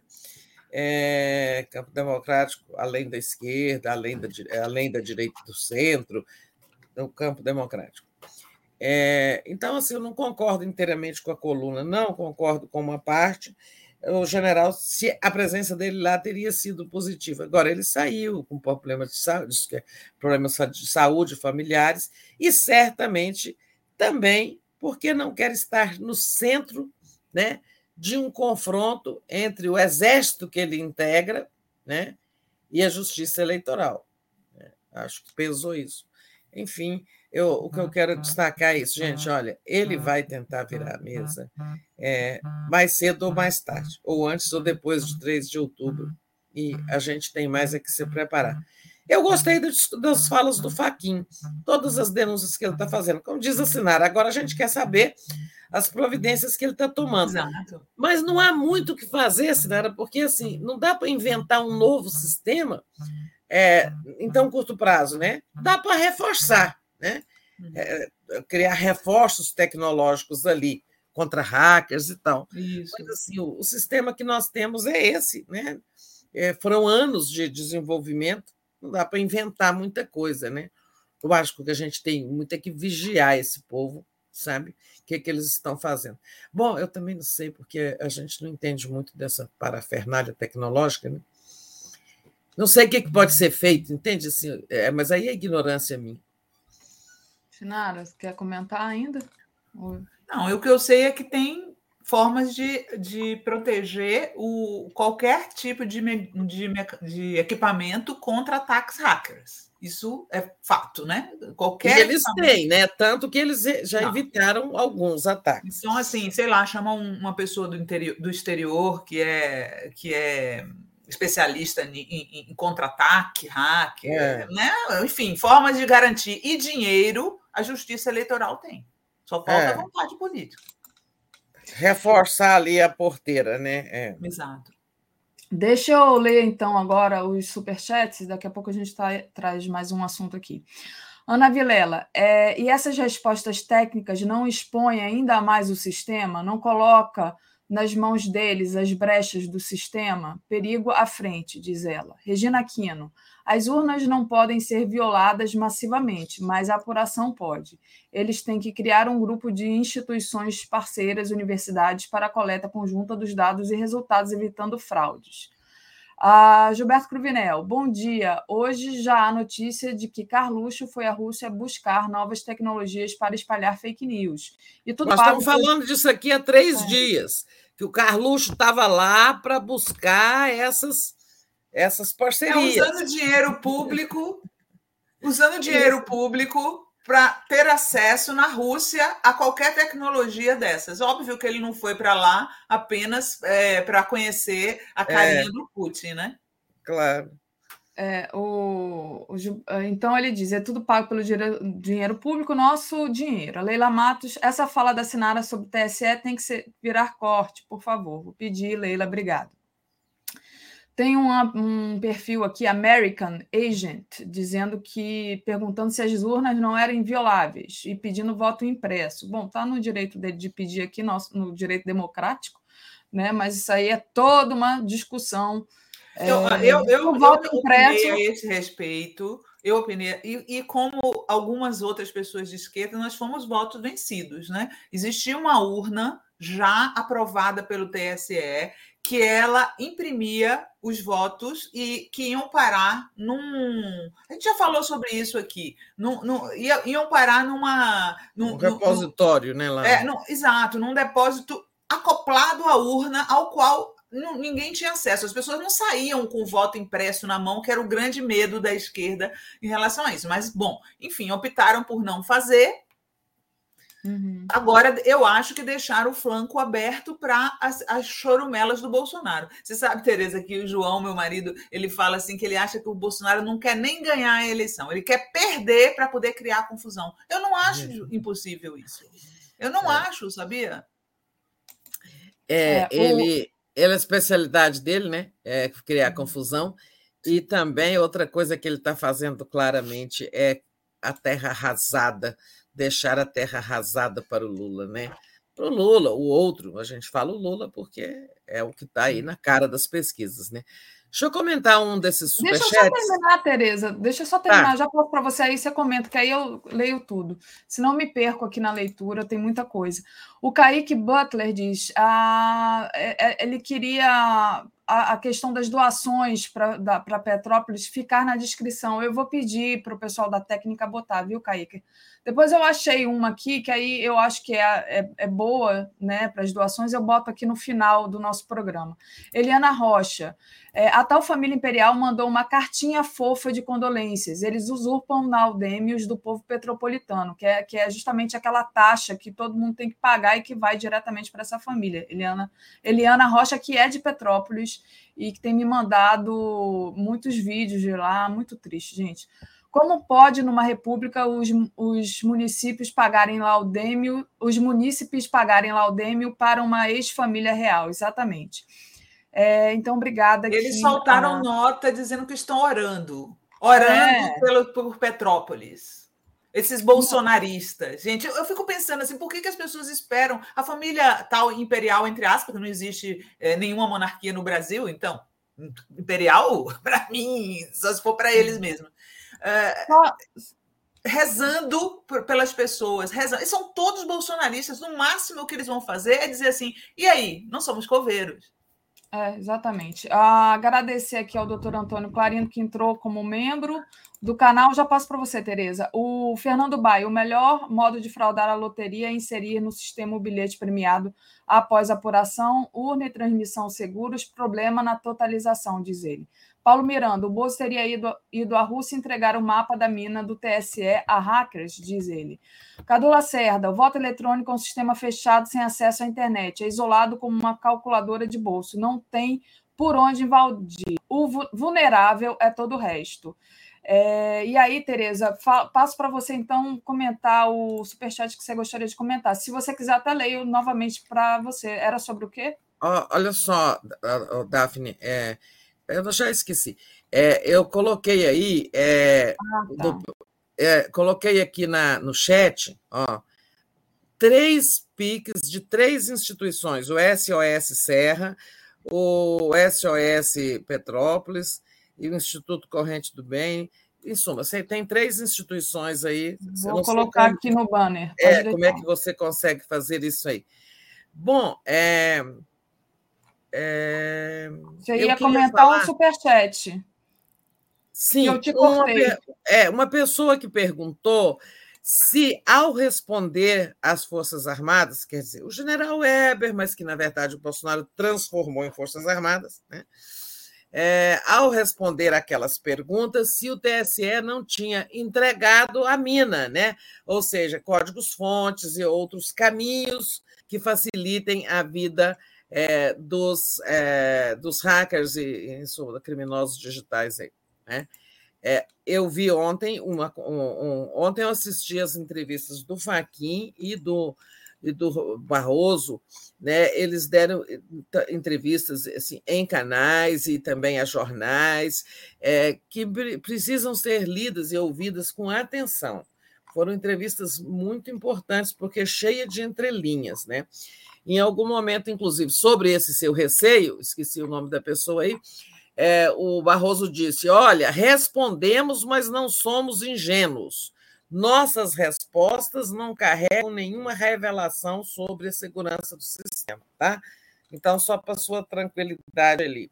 É, as respostas foram bem. Isso demoraram, porque era preciso responder, mas sem, tipo, dar o número da conta bancária, né? Entregar o, o, o ouro o bandido. Né? É, não estou chamando ninguém de bandido, hein, gente? Isso é apenas uma metáfora, tá? Antes que o general Eber, sei lá, pense que estou falando dele. As perguntas são dele. Quem formulou foi ele. Né? Quem formulou, não sei. Quem apresentou ao TSE é, foi o general Eber. É, e então é, não teve esse perigo aí, não. Pode passar em frente, ah, oh, Daphne. Olha, ontem nós fizemos uma entrevista com o Renan, ele disse o seguinte: olha, hora de todo mundo vigilante, porque é, o 7 de setembro está de volta. O general Eber Garcia. Esse general, representando é, a, o Ministério da Defesa na Comissão de Transparência Eleitoral, da qual participam universidades, entidades, ONGs e representantes também de órgãos públicos. Acho que foi uma boa intenção do TSE ter uma comissão tão ampla. Mas chamou as Forças Armadas e isso foi um erro, realmente isso foi um erro. Tá. Deixa eu só, antes de passar para o outro assunto, ler aqui o superchat ali, que diz digitar voto, mais visualizar voto, depois depositar voto em papel. E ela disse também é, e que cada eleitor visualize o voto no papel e que concorda com essa questão do duplo registro. Paulo Miranda, que lei obriga o STE a dar informação ao Exército é, ele, ele coloca aqui, pergunta, né? Oh, deixa eu responder antes que eu esqueça. Sim. Nada obriga, mas como o TSE chamou esse chamou um representante, convidou um representante das Forças Armadas para a Comissão de Transparência Eleitoral, aí ele tornou-se obrigado a responder, né?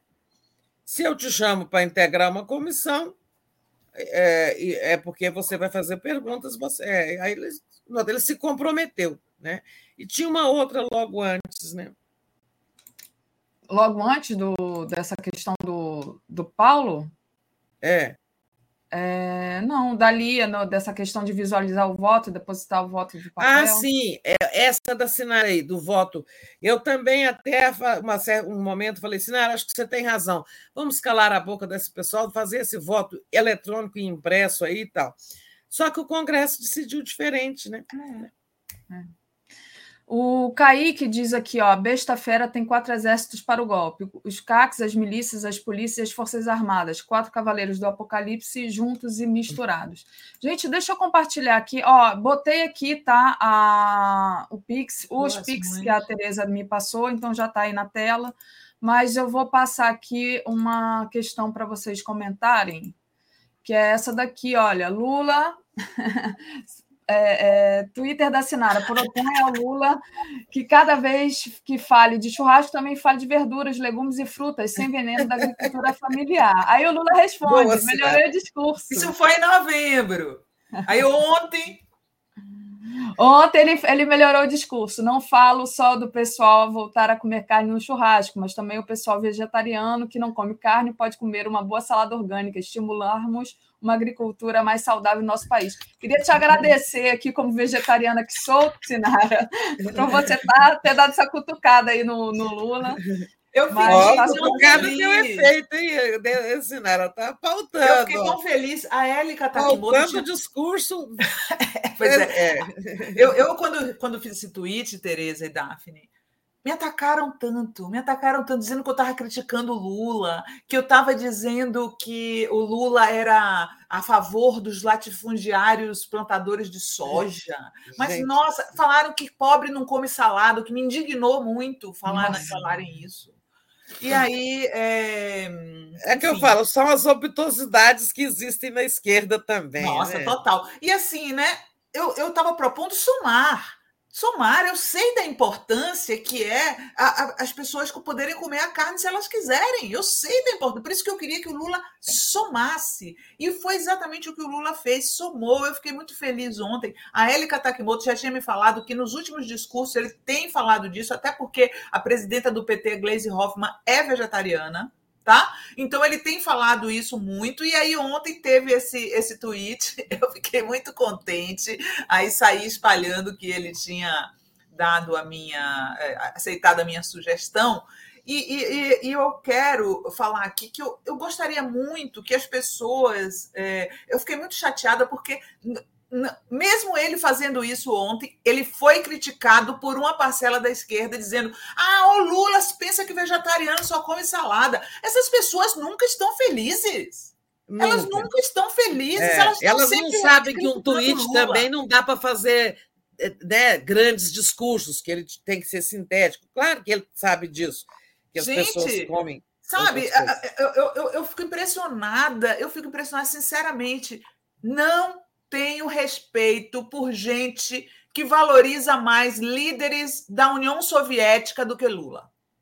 Não tenho respeito. Gente, a gente tem um grande líder hoje no Brasil que pode tirar o Brasil do buraco e o pessoal não valoriza, não. O pessoal continua batendo nele. Ele não pode fazer. Ele, ele, ele, ele se ele faz a coisa errada ou fala alguma coisa que, que as pessoas não gostam, batem. Se ele faz uma coisa boa, batem.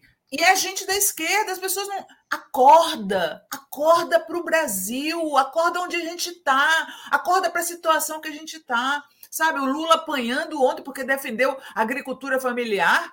Ah, gente, pelo amor de Deus, eu não tenho mais paciência, sinceramente. Agora, eu, o admirável é que o Lula tem o couro grosso, né? Porque eu fico pensando assim, eu no lugar dele, com esse, esse tanto de tiro levando de tudo quanto é lado, né?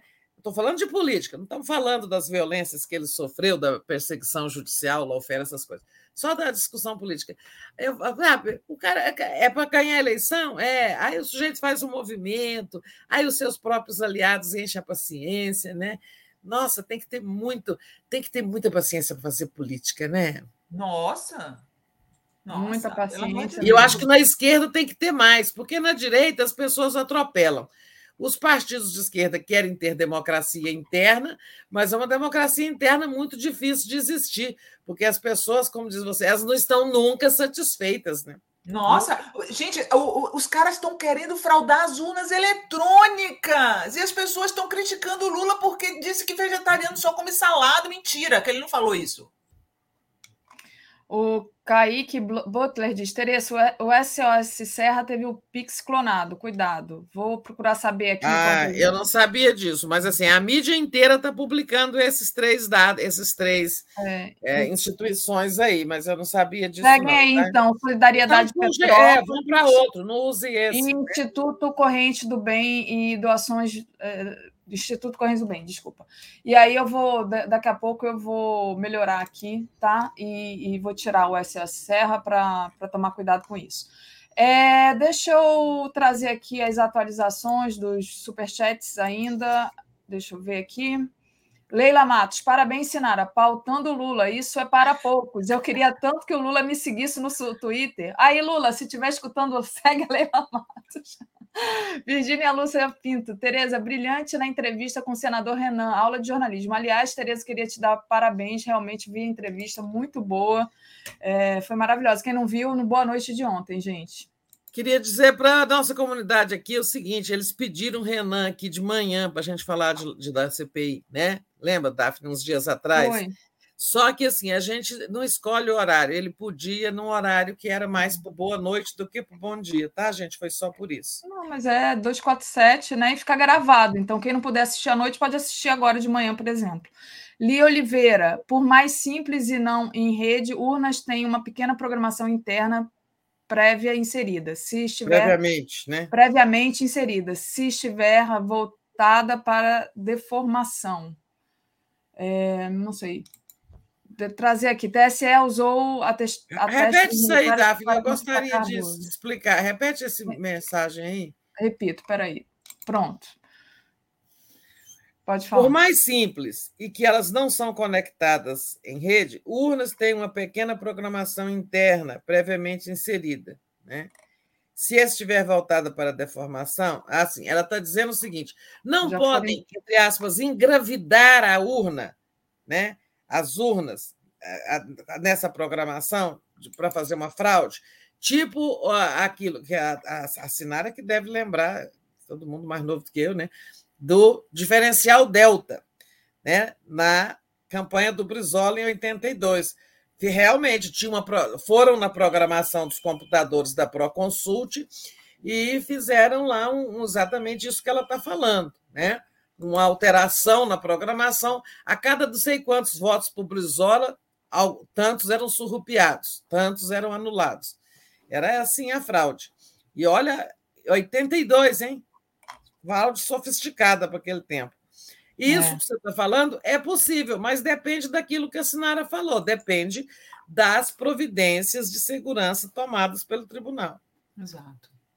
Só para terminar esse assunto aqui do Lula, ah. é, das pessoas, o Lula ele está fazendo tudo para agregar. Né? Você vê que o movimento dele é conciliador, é de agregar gente. Então, quando ele fala do Alckmin, que também tem gente de esquerda que critica, né? hoje tinha um, um tweet muito bom do, do Chico Sá criticando isso, dizendo que enquanto temos sommelier de vice, a gente corre o risco de ter Bolsonaro brindando com leite mais quatro anos. É, o Lula está fazendo tudo para agregar, ele quer, ele quer agregar todo mundo. Então, quando ele fala de comida orgânica, ele, ele, ele sinaliza para os vegetarianos, para os veganos, para as pessoas que não comem carne, porque ele quer todo mundo junto. E ainda tem gente que critica. Eu realmente não entendo, não entendo em que mundo esse pessoal vive. Eu até brinquei, viu, Tereza e Daphne, botei nas minhas redes o que eu vou repetir aqui. Mais vale um Lula na mão do que duas revoluções voando. Mas, é, Gente, é, mas eu... essas críticas vêm principalmente das pessoas que também têm, assim, uh, né, um, digamos assim, um déficit de visão da realidade, é que acham que a esquerda pode ganhar a eleição sozinha, né? Exato, exatamente, Tereza. Por isso que eu falo, acorda, cai na, acorda, sai do mundo de Alice. A realidade não é essa. A realidade é o que a gente está falando aqui. Bolsonaro é, aprontando todas, né? se cercando até de hackers russos, segundo se fala, e, é. e as pessoas vacilando. Militares assanhados, né? Exato. E criticando Lula por, por coisa pequena, sabe? Coisa pequena. Ah, pelo amor de Deus, gente. Eu, eu vou te dizer uma coisa para vocês. É, eu já falei isso. Eu quero trabalhar esse ano, estou totalmente focada para tirar o Brasil das mãos do Bolsonaro. Esse é o meu mas, único objetivo. Vocês são muito jovens, tá? É, mas assim, é, eu era bem jovem e vivi isso. Isso está muito parecido, Sinara, com o momento que foi o seguinte: a, a, fizemos a campanha das diretas, aquela festa toda e tal, com grandes comícios. Ah, chegou na hora da votação, faltaram 22 votos para a emenda passar. A ditadura foi lá, botou tanque na rua, pressionou o deputado, a emenda já caiu na Câmara, faltou, faltaram 22 votos. Aí fazer o quê? Ou deixava o regime continuar, ou teve a aliança entre dissidentes da, da Arena, do, do PDS, desculpa, que era o partido é, que apoiava o governo, a ditadura, é, e, o MDB, e o PMDB, né? a tal aliança democrática em torno da chapa Tancredo Sarney. E teve, né, sim, tem toda uma querela na esquerda de que não se podia participar dessa eleição indireta. Né? É, e muitos não foram. Né? O PT expulsou alguns dos seus porque foram. Né?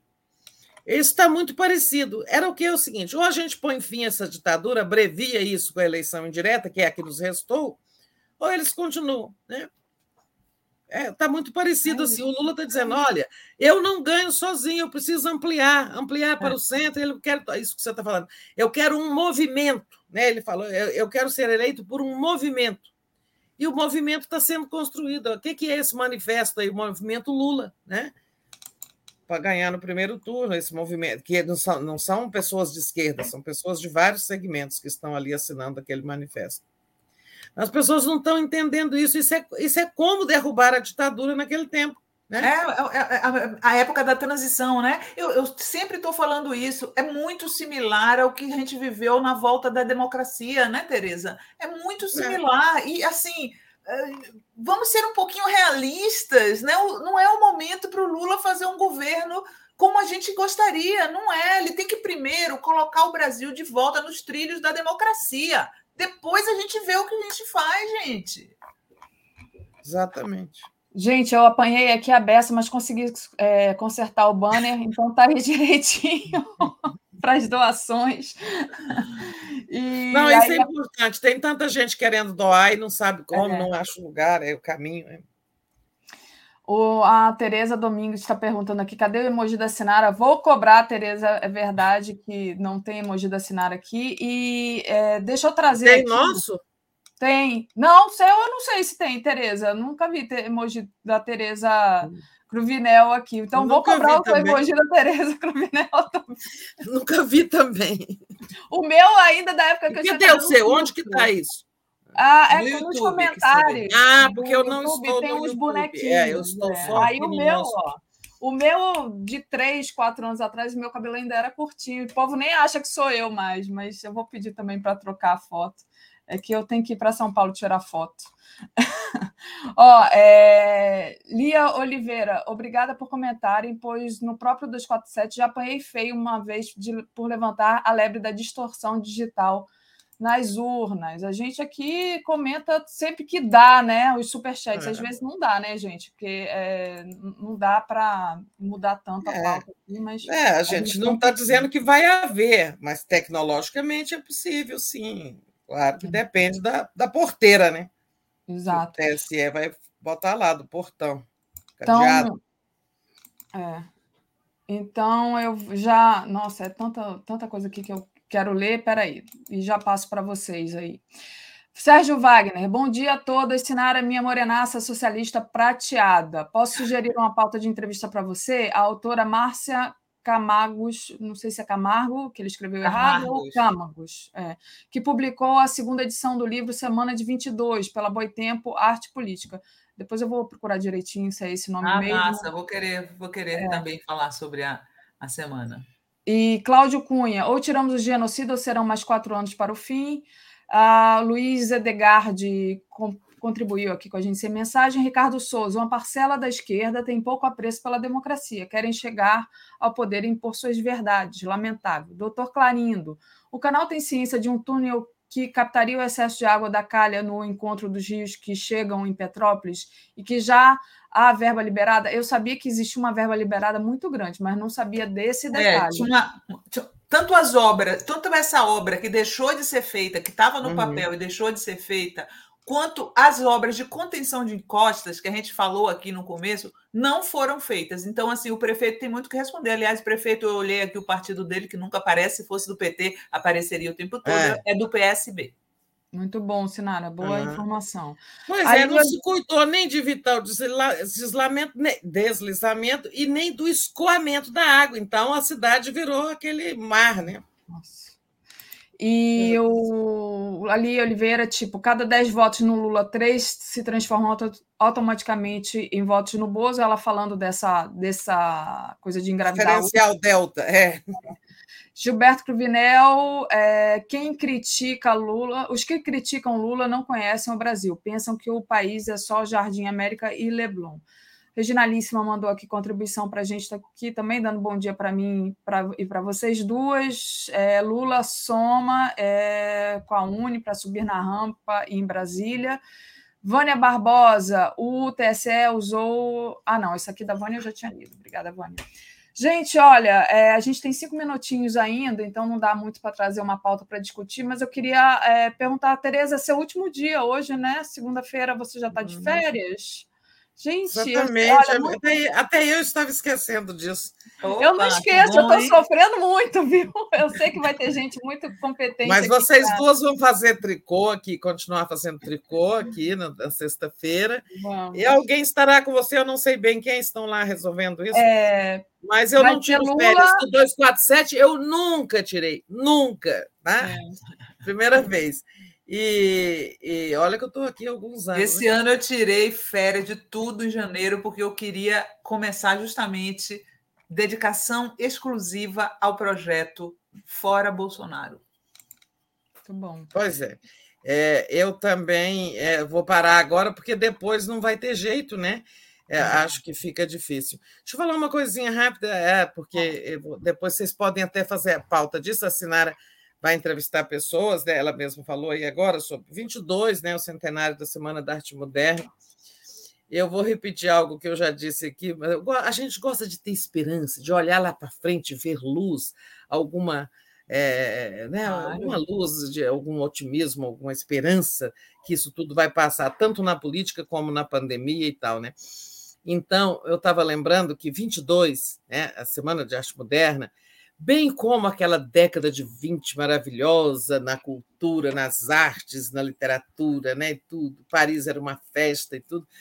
É, isso tudo se seguiu a duas coisas horríveis, né? A primeira grande guerra e a, a pandemia de gripe espanhola. Né?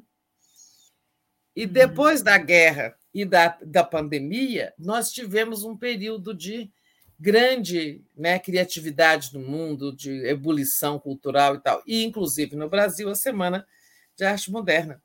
Então, quem sabe, né, vamos torcer para que, passada a pandemia política e a pandemia viral. Boa, Tereza. Esperança, esperança. A gente tem aí uma década de 20 né, ah, bem boa, assim, bem produtiva, bem saudável, bem criativa e tudo mais. Então, eu já me despeço, então, vocês estão todos me desejando boas férias, né? É... Mas em breve a gente se fala, tá? Sim, Obrigado, é... seis meninos. Fiquem aí, tá? Fiquem bem e fiquem Calma aí, que ainda tá? tem mais um tempinho. Tem, tem mais um tempinho. Eu tenho um monte, tem um caminhão de superchat para ler aqui, ah, tá. passar para assinar. É, segundo segundo é, a Tereza Domingos, tem, tem carinha da Tereza aqui sim. Eu fui tentar abrir aqui o YouTube, mas aí é muita coisa para eu ficar procurando, então confio na Tereza Domingos, que disse que tem o emoji da, da Tereza Cruvinel. É, deixa eu agradecer então aqui o pessoal, dizendo para não esquecer, tá? Não esqueçam de deixar esse like aí e compartilhar essa live. Luciana Zero. Tereza, agora nas suas férias podemos marcar aquela conversa? Cadu Lacerda, o, La, o Zanin está processando o Moro, vocês viram? Vimos, inclusive era a nossa pauta de hoje, mas não deu tempo, mas está lá no Brasil 247 a notícia, tá? Tio Dick Ayashi, concordo com tudo que disse Sinara. Acho utópico achar que terá alguma revolução como na União Soviética, que já foi atacado por ter dito isso Nossa. também, acredita? Acredito. E eu? E eu? Eu acho que quem fala em revolução armada hoje no Brasil, que fica prometendo para jovens jovens é, idealistas isso, é um vendedor de ilusões. Vendedor de ilusões.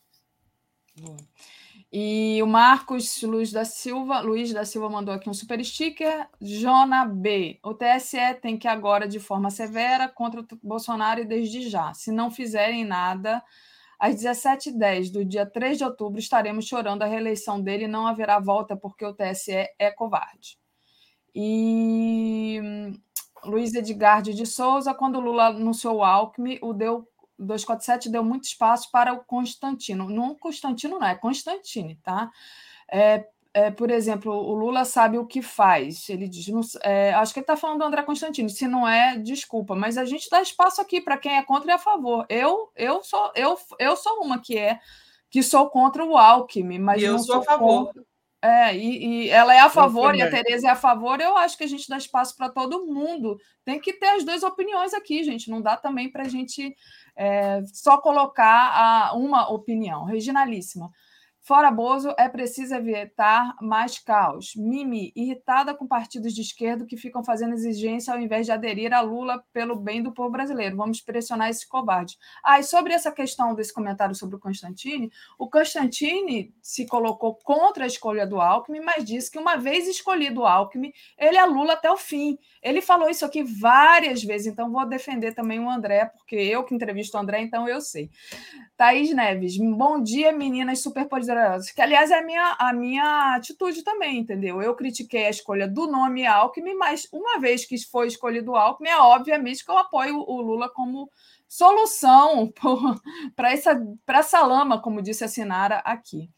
E acho que eu li todos até agora, se não mais chegar mais nenhum. Sinara, o que, que vai rolar hoje no fórum com você? Tá muito engraçado. Hoje no programão da Fórum vai ter Galo. Galo, o, o, o, o ativista né, dos, dos uhum. entregadores, o Paulo Galo, e vai ter o Fred Melo Paiva falando do Galo, o time. então vai ser Galo ao quadrado hoje às, às 17 horas no programão da Fórum. A gente vai falar de política e também de futebol com política, né? Porque o Atlético Mineiro tem história aí. Uh, tem o Reinaldo que fazia aquele gesto do, dos Panteras Negras nos anos 70, então vai ter um mix bem divertido. Nunca falei sobre futebol no programão, hein? Vai ser divertido. Legal. Pois é, é, espero que esse galo aí ajude lá é, a, a, a candidatura do Alexandre, eh, que é a que existe hoje, com capacidade, Alexandre Calil. Calil, a que tem capacidade, hoje deve ser apoiada pelo PT, talvez sim, talvez não, estão discutindo, a que tem capacidade de derrotar esse Romeu Zema, que, sabe, é uma coisa que tem nada Nossa. a ver com Minas, né, né, com a sua importância Exatamente. política, nem com a sua tradição. Então, e você é mineira, né, Tereza? Sou mineira. Acho aquele Romeu Zema uma tragédia mineira. Nossa, Olha aqui, Luciana Zero. Realmente a gente tem uma conversa marcada, se não me engano, é sobre é, tinturas naturais. Né? Usar as plantas com as tinturas, eu tenho um, um legado disso da minha avó. É, e, e, a, e, a, Luciana trabalha com isso, sabe? Com tecidos e, e com, com tinturas naturais. Vamos fazer isso, só deixa eu me adequar, porque eu tenho que viajar então, a gente vai fazer antes ou depois, é, muito possivelmente depois, tá, Luciana? Eu faço contato. A Luciana mora aqui em Brasília e é uma grande amiga nossa aqui, uma, uma internauta aqui, ó, presente todo dia. É isso, né, uhum. gente? Ó, passamos um minuto aí da coisa, do horário. Eu tenho que trazer a programação ainda, gente. Então, ó, é, termino aqui com o superchat da nossa querida Reginalíssima. Meninas, em 22 vamos esperançar Brasil afora. Boa, é boa, Regina.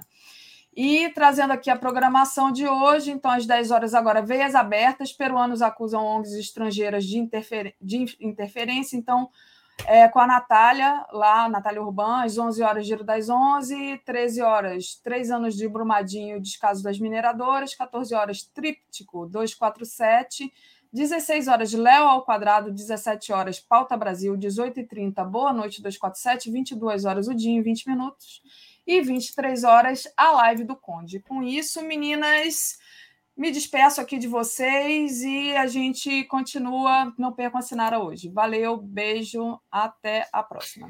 Até, Não, gente, boa noite, até, até, de tarde, 17 horas lá no canal da Fórum. Beijão. Beijo, Tereza. Boas beijo. férias. Os galos. É. é. Galo. Ainda vou passar pelo Lago Norte antes disso. Beijo. Beijão. tchau. tchau.